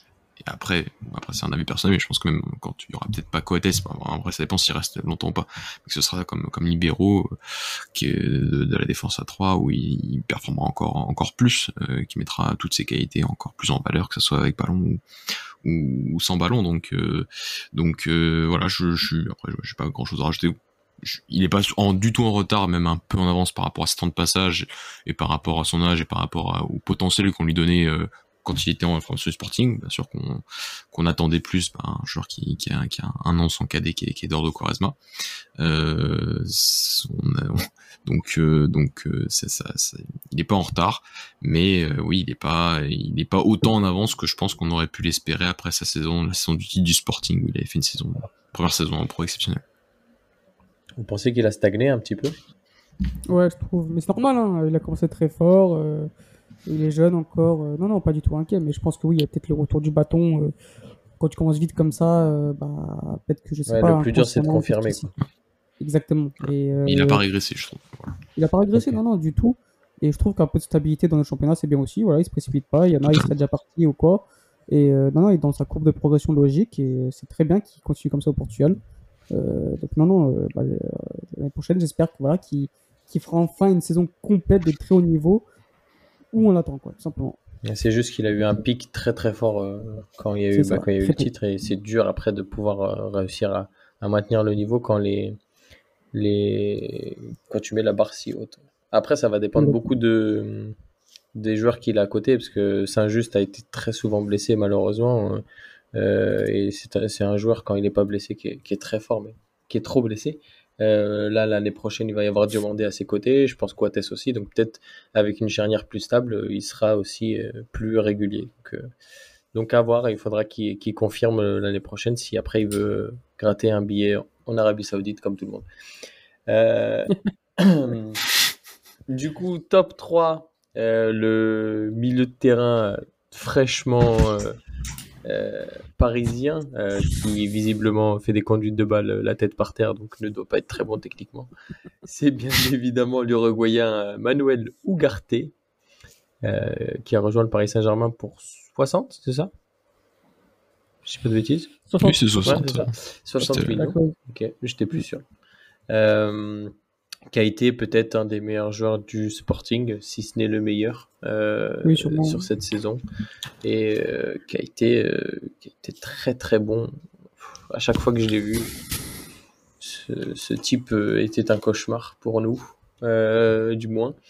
bah Alex, j'ai bien envie que tu m'en parles en tant que bah, en tant que nouveau propriétaire de, de ce petit garçon et aussi de ce que tu as vu à Sporting parce que tu l'as vu pas mal de fois on en a déjà parlé si longuement euh, lors qu'on a fait la. Oh oui, toi, t'as eu, as eu beaucoup à, discuter ouais, sur lui. À dire pour lui que je ne sais même plus quoi dire. En plus, voilà, on a fait une équipe type, on en a parlé aussi, donc je, vais éviter d'être trop long parce que, parce que déjà le podcast, le podcast est long et forcément on a, on a déjà présenté ce genre de joueur, donc on va éviter d'être trop long, mais. Euh, mais non, non, c'est défensivement, euh, si je parle vraiment de l'aspect défensif, c'est ce qui se fait de, de, de mieux au monde. Enfin, je dirais pas que c'est le meilleur joueur au monde, loin de là, mais il, est, il fait partie des meilleurs au monde dans l'aspect défensif sans ballon, dans le contre-pressing, dans la, dans, dans, dans, la couverture des grands espaces. Quand il faut défendre dans les grands espaces, c'est vraiment, il a quatre poumons. Donc, euh, on n'avait plus de joueurs de ce profil-là au PSG depuis Matuidi. Et on a vu comme quoi son départ a fait énormément de mal. Alors, on parle souvent du départ de Mota, mais le départ de Matuidi a fait énormément de mal au sein du PSG. Et quand tu veux avoir une équipe équilibrée, il te faut ce type de joueur. Après, avec Ballon, il a même lui dit, il a, dit récemment comme quoi il avait des progrès à faire, et ce qui est très vrai. Maintenant, c'est pas un peintre, ça, ça je pense qu'il ne faut pas le connaître pour dire ça. C'est pas parce qu'évidemment qu'il va faire des conduites de balle de tête baissée que, que c'est un mauvais joueur. C'est pas parce qu'il va, il va pas dribbler quatre joueurs que c'est pas que c'est un mauvais joueur. C'est pas parce qu'il va pas te casser une, ligne en une seule passe que c'est un mauvais joueur. Voilà, euh, chaque joueur a ses qualités. Euh, j'avais parlé un jour avec un entraîneur qui m'avait dit qu'à partir du moment où un joueur a une grosse, voire deux grosses qualités, suffisant pour être un très bon joueur. Euh, il ne faut pas que des cracks dans une équipe. Euh, n'est pas vrai, je dirais pas que c'est un crack, mais c'est un joueur très très utile pour chaque grosse équipe et il a des qualités défensives qui sont exceptionnelles. Et à partir du moment où tu as ça, c'est que bah tu peux faire partie d'une top équipe. Maintenant, je peux comprendre qu'avec Ballon, on en attend plus, mais euh, j'ai vu des équipes gagner la Ligue des Champions sans forcément avoir un M6 qui avait des grosses capacités avec Ballon. Donc euh, défensivement, il va nous faire du bien, ça j'ai aucun doute. C'est un mec qui va gratter des ballons, 5-6 ballons par mi-temps. Et ça, on n'en avait pas. Donc, donc, très content de sa venue. Maintenant, 60 millions, ça peut paraître cher, ça je le comprends. Mais encore une fois, parfois tu payes aussi le profil, euh, tu payes l'âge, tu payes un peu aussi l'agent. donc, euh, donc, euh, donc, non, c'est très très content de l'avoir dans mon club. C'est vraiment le profil qu'on n'avait pas et je suis très heureux de l'avoir au PSG. Est-ce que toi tu voulais un, un, joueur si jeune avec beaucoup de potentiel ou tu aurais préféré un profil type Amrabat déjà un peu plus confirmé et, euh, et du coup, peut-être même un petit peu moins cher, parce qu'il me semble qu'il devrait signer à Manchester pour, euh, euh, je crois, que 40 millions par là, 40-45. Bah, parce que, ouais, il est, enfin, il est considéré comme cher, mais, mais comme tu as dit, tu payes le potentiel aussi, en plus, en plus de la taxage. Les, deux profils, les deux profils me vont maintenant. Amrabat, oui, il a la Coupe du Monde en, référence, mais en la Fiorentina, après, voilà, j'ai pas vu non plus énormément de la Fiorentina mais j'ai pas le, pas le souvenir que, qu'il exposait euh, les, les, les, les, les, caméras. Donc euh, Ogarté, pour l'avoir suivi forcément plus régulièrement, et puis Ogarté a joué avec des champions, euh, a joué avec des champions deux années de suite. En Ligue Europa, pareil, il a, il a explosé les radars. Donc, euh, donc pour moi, en termes de référence, oui, tu as une Coupe du Monde de très bonne qualité de Amrabat, mais sur le reste, si on parle de club et sur compétition internationale, Ogarté a plus de références et, et étant bien plus jeune. Donc, euh, donc moi, les deux profils me vont. C'est des joueurs à peu près euh, du même profil. Euh, les deux me vont, mais si, on, si je vois avec l'avenir à long terme, bah, a, du sens. Et je pense vraiment qu'il va. Enfin, je dirais pas qu'il va faire taire les sceptiques parce que les sceptiques, on les connaît, c'est toujours les mêmes, et c'est ceux qui voient le football que par le prisme avec le ballon. Donc eux, ils vont jamais changer d'avis sur Ogarten. On sait très bien une fois qu'ils ont un agenda, il pourra faire ce qu'il veut, ça changera pas. Maintenant, je sais très bien que pour ceux qui aiment le football et qui suivent le football et qui connaissent un minimum le football, Ogarté euh, ne, va, ne, va, ne va décevoir personne, je pense. Bah déjà, les gens faisaient les comparaisons par rapport à son prix et par rapport à des mecs comme Barella ou Tonali qui n'ont pas du tout le même profil. Euh, les profils comme, euh, comme Ougarté, c'est des gars comme. Alors, que tu parles par rapport à Casemiro, je peux comprendre, mais Casemiro, s'il part du Real, c'est parce qu'il veut jouer la première ligue. Il voulait pas jouer la Ligue 1, donc, donc déjà à partir de là, ça aurait été différent. Mathieu sur Ougarté euh, oui, c'est dur de, rebondir. Euh, vous, avez, vous, avez, dit beaucoup de choses. Euh, non, je sais pas, j'ai pas grand chose à rajouter. Non, non, il mérite, il mérite sa place. Pour l'info, il était égalité avec le deuxième qu'on va citer. le deuxième a eu un peu plus de voix pour la deuxième place que que qu'Ougarté. donc donc voilà, vraiment pas de choses à rajouter. C'est un, un, joueur qui sera très utile au, PSG, comme l'a, comme l'a dit Alex. Je trouve que c'est un peu cher. Ouais. D'un point de vue défensif, euh, c'est vrai que avec des champions cette année, il y a aussi le côté que qu'il a qu'il a, impressionné à ce niveau-là et qu'il a impressionné à la fois visuellement et à la fois en termes statistiques. Hein. C'est un joueur qui, qui ressort dans toutes les stades défensifs en, Ligue des Champions la semaine dernière sur les sur les matchs Ligue des Champions. Alors c'était un un échantillon de 6 matchs seulement, mais euh, c'était euh, il y avait un écart quand même impressionnant avec un peu tout le reste euh, au niveau des, des stats défensifs pour un milieu de terrain, dans la récupération, dans, dans, dans les couvertures, dans, les tacles, dans les, pressions, à tous ces niveaux-là. Donc c'est pas étonnant qu'un club comme le PG s'intéresse à lui, pas du tout je pense que c'est un, c'est, un peu cher et comme l'a très bien dit Alex, euh, par rapport à l'agent, je pense que il, bah, il, lui, sort une belle, une belle carrière. Hein. T'as que les, points de passage sont, sont, parfaitement maîtrisés. Famalicão, Sporting, PSG, les prix et tout, c'est là on est sur une carrière euh, euh vraiment très très bien écrite. Euh, maintenant, jusqu'à là il a confirmé. J'ai pas beaucoup de doutes qui, qui, qui confirmera aussi au PSG. Euh, mais on sait jamais. Mais euh, c'est une, très bonne recrue, je pense, pour, le milieu du, du Paris Saint-Germain. Euh, ouais. Bah, écoute, je pense que là-dessus, on est d'accord. du coup, deuxième, ce sera le l'attaquant du, du Benfica, donc Gonzalo Ramos. je pense il est si haut, notamment par rapport au, à tous les buts qu'il a marqués euh, sans, sans, marquer sans tirer de penalty. Euh, mais après, dans, dans l'apport du jeu, il y a eu du, du bon, du moins bon. Mathieu, dis-moi, dis-moi ce que tu as. Enfin, je, je bien... Pourquoi tu commences par moi? Non, Parce que je veux, je veux savoir si tu penses toujours que Vitinha est plus fort que lui ou si tu as changé d'idée. Oh, euh, j'ai envie de voir encore Vitinha cette année. Euh, on prend enfin, sur une saison complète euh, dans le 4 de Marseillino. Euh, Ah, ouais, je suis toujours pas convaincu. complètement cette histoire. Je suis, je suis toujours pas convaincu que voilà que Ramos soit soit soit soit, soit globalement un, un bien meilleur attaquant que que Vitinha. Donc euh, donc euh, voilà. D'ailleurs, je pense même pas que Ramos soit vraiment un bien meilleur attaquant qu'Abel Ruiz. Donc euh, à partir de là, euh, tu vas avoir difficilement tu vas difficilement me convaincre. Hein. C'est un, Ah, moi, un bon joueur. c'est un- très bon attaquant.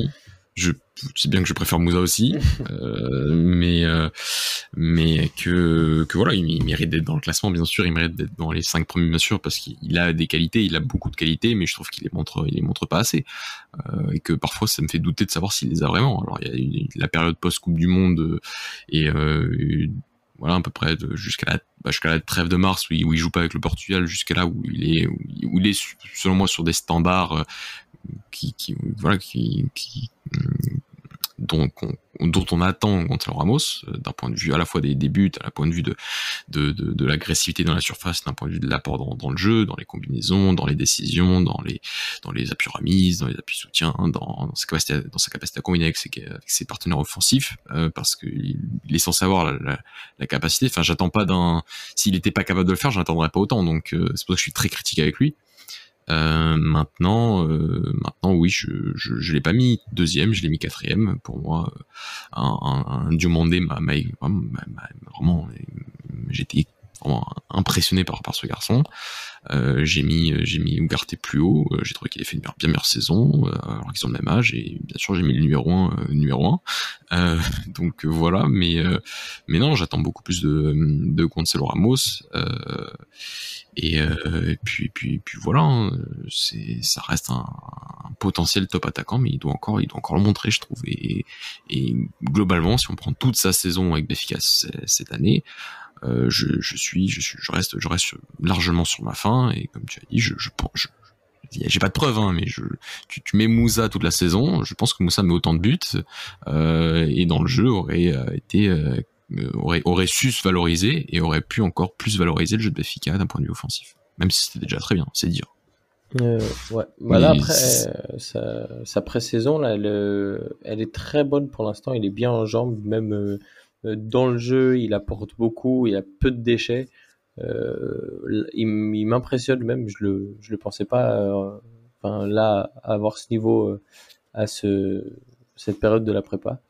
Euh, tu, tu le préfères là sur la saison là en tant que neuf euh, fixe de, de Schmidt ou en tant que milieu second attaquant hybride de Verissimo de l'année dernière? Je, je, je préfère encore attaquant. Tout de même. Euh, Ouais. euh, milieu hybride, c'est. On n'en parlons pas. Euh, Quoique ça n'a pas non plus été euh, une catastrophe. hein. Enfin, le gars a, a défendu, quoi. Il était là pour défendre. Euh, mais bon, Ouais, ça mettait utiliser en Ramos valeur pour, certaines défendre. euh, Ouais. Oui, bah, c'est un, un joueur intelligent, c'est pour ça qu'on attend beaucoup de, de lui. Hein. Je pense qu'un garçon qui a eu une évolution quand même assez tardive pour passer d'un poste à un autre et, et de comprendre bien tous les, toutes les, toutes les ficelles de, de ce poste-là et d'être un joueur désormais euh, capable d'être aussi d'évoluer seul en pointe. Euh, ça, alors qu'on voyait pas forcément cette évolution quand il a commencé euh, au poste d'attaquant, bah c'est c'est voilà, il a il a même en équipe B, il avait laissé des des, des vraiment des, des, des, très très bons indices en, équipe première. Voilà, je trouve qu'il est très valorisé par le collectif et que si tu le mets autre part, euh, je, je suis pas certain qu'il se qu'il se valorise autant. Moussa a fait par exemple une saison vraiment excellente avec Boavista, qui est une équipe qui avait des individualités bien bien bien inférieures. Donc j'attends encore de voir un Ramos euh, bien meilleur par rapport à toute la qualité qu'il a autour de lui en étant le neuf d'une équipe comme Benfica. Donc on verra la saison prochaine. Euh, on va lui laisser une deuxième saison complète en professionnel. Euh, maintenant, oui, quand je vois des 80 millions d'euros au Bayern, au Real Madrid, à Manchester United, excusez-moi d'être un peu d'être un peu choqué. Si je suis choqué, je, suis- suis pas choqué pour pour pour Ugarte, même pour 60 millions d'euros. Je, je trouve que c'est un prix un peu, enfin, c'est la tranche haute, voire très haute du niveau du niveau du garçon. Alors 80 80 millions d'euros pour euh, pour pour Ramos, je trouve que ouais, c'est c'est très très surévalué. Euh, Alex, toi qui nécessite un, un attaquant euh, maintenant euh, dans, ton équipe, pareil, tu Ah, je- c'est trop cher. Toi, je crois que tu as déjà défendu cette idée que à ce prix-là, tu pouvais trouver bien mieux avec moins de moins de lacunes. Ah oui, moi, à ce prix-là, si Campos fait, fait Ramos à 80 millions, là, je pense que je descends du train et j'arrête tout, quoi. Enfin, je, je, je pourrais plus trop le défendre, là, pour le coup. Donc, Bah, quand tu peux non, avoir c'est- pour 50, euh, Je préfère, ah, mais je préfère largement. mais Ou- Icardi, euh. euh, Ramos, euh, Ramos, si c'est c'est 80 millions, je, je veux pas entendre parler, moi. C'est, c'est... c'est le moi, minimum. mis hein. la- On euh, commence les discussions à 80. Ouais, Ah oui, bah, bah, bah, ouais, bah, ouais, comme on un toujours, ouais, euh, gardez-le encore un an. Euh, Ah. Déjà l'année dernière, il y avait des rumeurs, alors j'en voulais pas. Cette année, j'en veux toujours pas. Et Après, pourtant, la- je l'ai mis deuxième dans mon classement parce que je trouve quand même que bah voilà, il, il faut les marquer les buts. Ça, euh, un attaquant, bah, ça doit marquer les buts. Il a répondu présent. Euh, après, peut-être que oui, on peut dire si Moussa aurait été, il aurait mis aussi, et on l'aurait mis deuxième aussi. Enfin, forcément, il a pas le même âge, donc euh, on l'aurait pas mis, mais vous m'avez compris. Mhm. Euh, maintenant, oui, il a, il, a, il, a, il, a, montré des choses qui, euh, qui, qui montrent qu'il n'a pas encore le, le, le, très haut niveau, enfin, le niveau pour jouer dans le très haut niveau. Et je pense que le PSG, c'est le très haut niveau. Donc, en termes d'association, en termes de combinaison, de, de jeu de haut but, j'en attends beaucoup plus de, cet attaquant-là, même au niveau de, tout simplement son point fort qui est la surface. Je trouve qu'il parfois il loupe beaucoup trop d'occasions. Euh, mais voilà, il est encore jeune, un peu comme Gonzalo Ignacio. hein, on n'enterre pas, loin de là. Euh, au final, il est, dans ses standards. Euh, maintenant, par rapport à ce qu'on a vu en jeune, forcément, on, attend, on attendait un peu plus, plus haut cette saison. Maintenant, il est encore très jeune, c'est un 2001, euh, numéro 9 de, de euh, c'est peut-être pas facile pour lui aussi de, de s'adapter directement. Moi, je, je, je suis persuadé que ce sera un, futur grand attaquant. Mais là, si on parle à l'instant T, euh, pour moi, il faut jamais 80 millions. Alors peut-être que dans 2-3 ans, euh, ce podcast va ressortir et on va passer par des clowns pour des clowns parce que voilà, il aura marqué euh, je sais pas combien de buts, etc. Mais à l'instant T, euh, le 28 juillet 2023, jamais de la vie, je mets 80 millions sur Gonzalo Ramos. Et je pense que, s'il est encore là, pareil à, à Benfica en- début août, c'est que c'est qu'il y a une raison. Alors peut-être qu'il y aura un panic buy. Donc euh, peut-être que pareil, le PSG va, va faire n'importe quoi et va débourser euh, ce prix-là parce qu'on n'aura pas d'attaquant. Mais je reste persuadé que, et c'est là où j'attends Campos aussi, c'est que bah vas-y, fais marcher ton réseau, ton œil.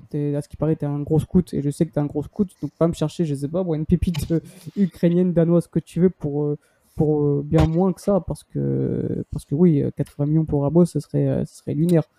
Euh, il a trop de lacunes pour l'instant dans tout ce qui est euh, association avec les autres, combinaison dans les petits espaces, prise de profondeur. euh, Enfin voilà, il, lui manque encore beaucoup de choses pour être ce, ce, cet attaquant dont attend le PSG. Donc qui progresse tranquillement à Benfica, c'est le club idéal pour ça. Il a des qualités évidentes. C'est pas un peintre, loin de là. Mais maintenant, soyons un peu sérieux et, et jamais de la vie, un top club mettra 80 millions sur lui, je pense, à moins d'une panique totale sur la fin de mercato. Et ça sera pour Tottenham qui aura perdu Kane du coup. Fort probable. Euh, Tu parlais d'attaquant ukrainien, Alexandre. Artem Dovbik SC Pro Moza est un meilleur attaquant. Voilà. Joueur que tu viens d'inventer. Non, pas du tout. Artem Dovbik, non, quand même, buteur en quart de finale de. Ah, Dovbik. Huitième de finale, Dovbik. Je connais, j'ai a intéressé le FC Porto, ce qui paraît. Mais bon, j'ai déjà vu passer sur Dans- un jeu fameux dans, dans mes occupations. Bien évidemment. qui commence par un F et qui termine par un M. Exactement. Euh, bah, du coup, euh, le, le grand numéro 1 de ce classement, euh, qui, enfin, ce monsieur, on va le rappeler quand même, est un 2003.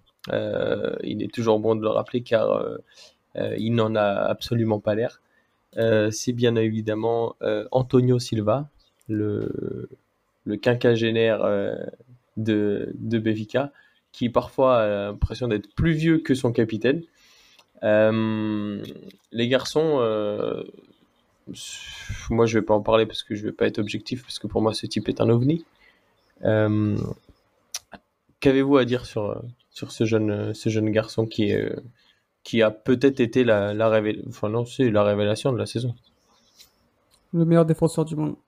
J'aime Non, quand euh, tu parles comme ça, j'aime- je vais, je vais couper ce passage et je vais le garder, je vais le mettre en boucle. Non, plus sérieusement, il y a, y a et après il y a lui, quoi. Enfin, euh, en termes de jeunes, comme Bah, moi, je vois. En fait, moi ce qui me fait peur, c'est la continuité. J'ai peur de la deuxième saison parce que c'est la plus dure. Ouais, et encore, je pense que t'as des mecs comme ça. Quand les Ils cracks générationnels, prédestinés. peur pour eux. Ouais. Ils sont, ouais, ils sont prédestinés, ils sont, ils sont faits d'un autre bois. C'est, c'est, c'est, pas le même monde que nous. C'est, pas être transféré à l'Atletico. oui, tu peux te dire, vas-y, euh, tu peux sentir que oui, peut-être la deuxième saison, ça va être compliqué. bah, tu sais, comme Gonzalo Inacio, voilà. Ouais, justement, c'est ça qui me fait peur. Mais pour moi, pour moi, Antonio Silva, c'est encore un, cran au-dessus. Tu, n'arrives pas en sélection comme ça aussi jeune. Euh, si, si, t'es pas un crack générationnel, alors oui, il y a l'agent, oui, il y a, le club, etc. Je, je vais bien l'entendre. Mais pour moi, je sais même pas pourquoi déjà il n'y a pas un club qui est arrivé qui a pas posé 100 millions sur lui, tu vois. Je te parle honnêtement, je te parle sans m'enflammer, etc. Euh, moi, demain, je suis directeur sportif. Je mets 100 millions sur ce joueur-là, voilà, directement, parce que tu sens que le garçon, il est, voilà, il est d'une autre galaxie. C'est un Ruben Neves. C'est un Ruben Neves. Oula, je suis un ouf, moi. Euh, C'est un Ruben Diaz. oh, le pauvre, il méritait pas autant d'insultes. Oh, le pauvre. Ah, non, non, c'est un Ruben Diaz. Euh, c'est voilà, c'est un mec, c'est un Ruben Diaz. Voilà, il aura la même carrière, c'est dans la même lignée. Et je comprends pas comment c'est possible qu'il n'y a pas un club encore qui a déposé, qui a fait all-in sur lui. Le PG, bah, je pense qu'ils auraient pu, mais ils ont fait screener, donc c'était un peu trop tard. Mais euh, moi, je suis directeur sportif d'un club qui, qui, qui, d'un gros club. Je mets 100 millions sur le Silva. Et voilà, j'essaie, d'être mesuré à chaque fois. Alors, on a parlé de Gonzalo Ignacio, on a parlé de Gonzalo Ramos, j'aurais pu aussi m'enflammer pour eux.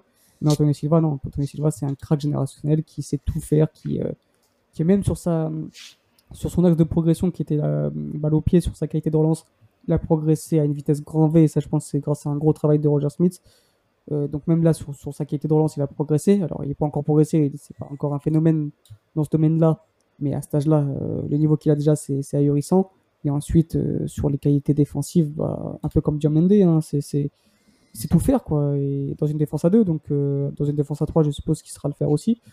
Mais voilà, il sait tout faire. Il est déjà très athlétique, il va très vite, il est bon dans l'anticipation, il est bon dans la gestion de son dos. dans la surface, quand il faut savoir défendre bas, il est excellent. Il panique jamais. Je me rappelle d'un tacle contre Taremi en, contre Porto. Si t'es pas un crack générationnel, tu peux pas le faire. Euh, voilà, c'est des mecs comme ça, bah, il, vaut 100 millions, il faut les mettre parce que c'est un mec, tu peux dormir tranquille avec lui pendant des années. Oh, Qu'est-ce que j'aime quand tu parles comme ça. Euh, Mathieu? Euh, Là, c'est très difficile de passer après ça.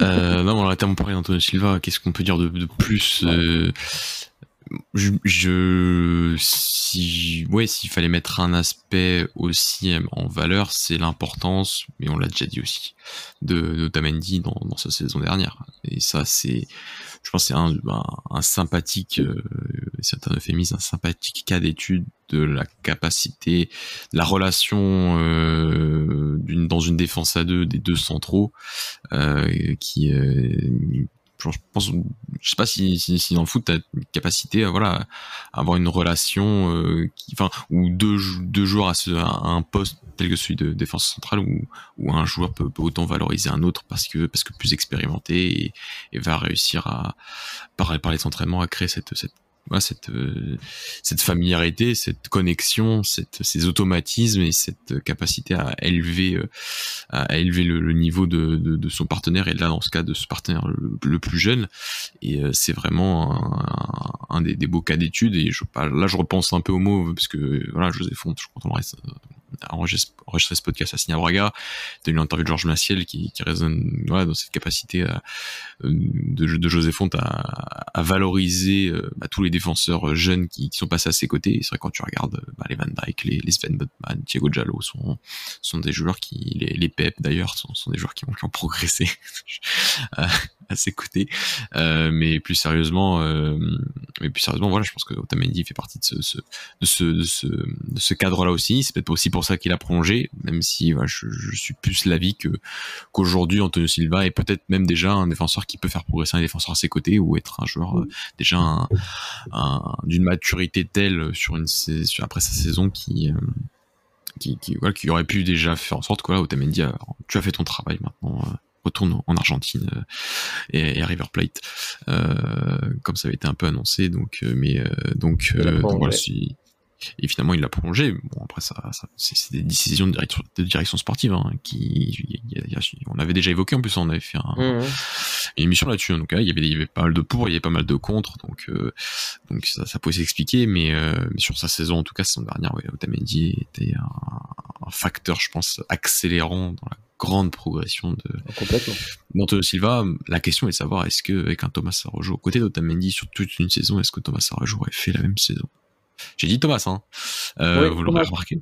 Mais euh, voilà, tu c'est le genre de voilà, de, de, de, cas où les, c'est un poste qui a, qui a, cette particularité-là extrêmement intéressante à étudier et, euh, et Béfica n'a pas été, euh, a été un, très bon exemple de cette relation Otamendi, Antonio Silva et mais comme tu l'as dit tout à l'heure aussi Phil, c'est quand même compliqué de quand, as une, quand tu quand tu veux créer une relation aussi forte dans une défense à deux, de, ensuite de faire du turnover sur, une défense centrale, c'est très complexe. Bah pour moi, c'est vraiment le poste où, hormis blessure, suspension, tu ne pratiques pas de, turnover parce que c'est là où tu dois avoir le plus d'alchimie et de connexion entre, tes centraux si tu joues à deux.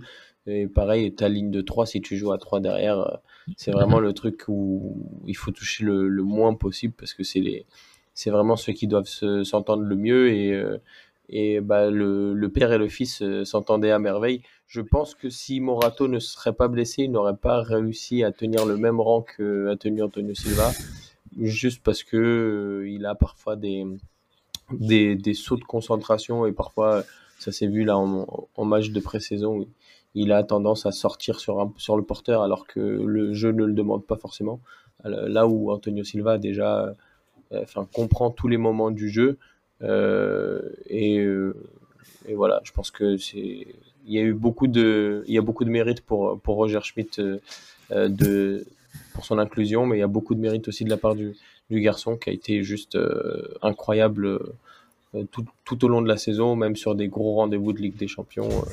Donc voilà, il mérite, il mérite sa première place en espérant qu'il confirme l'année prochaine. il est déjà, il a, déjà fait des matchs de pré-saison, deux matchs en tant que capitaine. Euh, donc ça montre aussi la confiance que, que Schmidt déposite en lui. Euh, et je pense que le petit est un, est un joueur qui a une âme de leader. Alors, en dehors du terrain, je ne pense pas, mais sur le terrain, en tout cas, c'est un, un, leader et, et les gens l'écoutent, que ce soit les, les, plus jeunes ou, ou les moins jeunes. et Thomas Zalouche, qui est d'ailleurs son idole, apparemment, quand on lui avait posé la question. Ça, c'est incroyable. Ça, c'est incroyable. Je, je me lasse pas de, raconter, hein. de raconter ça, mais c'est Aujourd'hui, euh, ça, ça, peut paraître lunaire, alors que quand, au, enfin, au moment où il fait cette déclaration, euh, c'est logique parce que c'est son comparse de, de Youth c'est le capitaine, c'est lui le patron de l'équipe. Euh, et aujourd'hui, comme quoi, dans le football, tout va très vite. Et c'est une question parfois de, perspective de carrière. Donc, donc, donc voilà. Et, juste pour ajouter un petit truc, Philippe, rapidement, euh, parce qu'on en parlait un peu avec Thiago Gouveia tout à l'heure, en, disant bah, qui, est, qui, qui quand, quand l'équipe va mal, quand, quand l'équipe va, moins bien? Est-ce que tu es capable de, de, te valoriser même dans ces moments-là? Et euh, bah, dans la période où Béfica est un peu moins bien au, au mois d'avril-mai, euh, enfin début mai, euh, bah, Antonio Silva était l'un des seuls, on avait parlé, qui était bah, qui conservait quand même son niveau, qui arrivait quand même à se, à se sortir de, à sortir du lot par ses performances et à être l'un des moins en difficulté finalement. Et euh, bah ça, c'est, c'est dans les moments de difficulté aussi où on voit, on voit bah, qui est qui finalement, qui sont les grands joueurs. Et Antonio Silva est fait, est fait de cette, de ce bois, comme l'a très bien dit Alex. Très belle expression. Ouais, c'est clair. Les grands du siècle. Rien que ça. Euh, bah, je pense Rien que, que c'est la meilleure phrase, la meilleure phrase pour clôturer ce podcast. C'est ça. Euh, les garçons, est-ce que vous voulez rajouter quelque chose? Est-ce que vous avez une mention spéciale en plus ou pas? Non, que Antonio Silva est défenseur du siècle. Oh, j'aime ça. Mathieu? Autre chose? Non, non, non, non, je pense qu'on finit sur ça. Non? Bah, c'est méchant. Non, vas-y, vas-y, je t'en prie. euh, non, non, mais mentionner ceux qui ont été euh, nommés par nos, par nos classements, mais qui ont qui était euh, qui, qui, pas dans la liste euh, potentiellement d'un de, nous trois euh, comme comme Magal l'arrière l'arrière droit de Guimarães qui, bah, qui a fait une belle belle passe décisive hein, tout à l'heure euh, sur le quatrième but. Euh, je pense que le poste de piston lui va bien et c'est un, un, très très bon latéral droit que je ouais. qui déteste mon club donc je le déteste aussi mais c'est normal c'est dans la fibre m'empêche pas de, de voilà c'est dans la fibre mais ça m'empêche pas de dire que c'est un, un, très très bon arrière droit et qui aurait pu être aussi convoqué à l'Euro 21 finalement. c'est beaucoup de joueurs pas convoqués. Avec... Non, non, mais surtout, oui, c'est vrai que là, tu me fais penser à Alex, mais c'est Carlos qui revenait d'une blessure euh, de quelques mois en plus. Et euh, bon. Et puis, Georges, hein. Oui, sur le Georges, oui. et Pedro Malero aussi. euh, C'est Alex qui l'avait mis dans son classement euh, du côté de, de Boavista, qui a fait une très belle saison euh, du côté de Boavista. Donc, euh, Tu aurais mérité aussi de faire. tu aurais mérité aussi de faire l'Euro U21, c'est vrai. Il était convoqué hein, quand même, mais il n'y est pas allé. euh.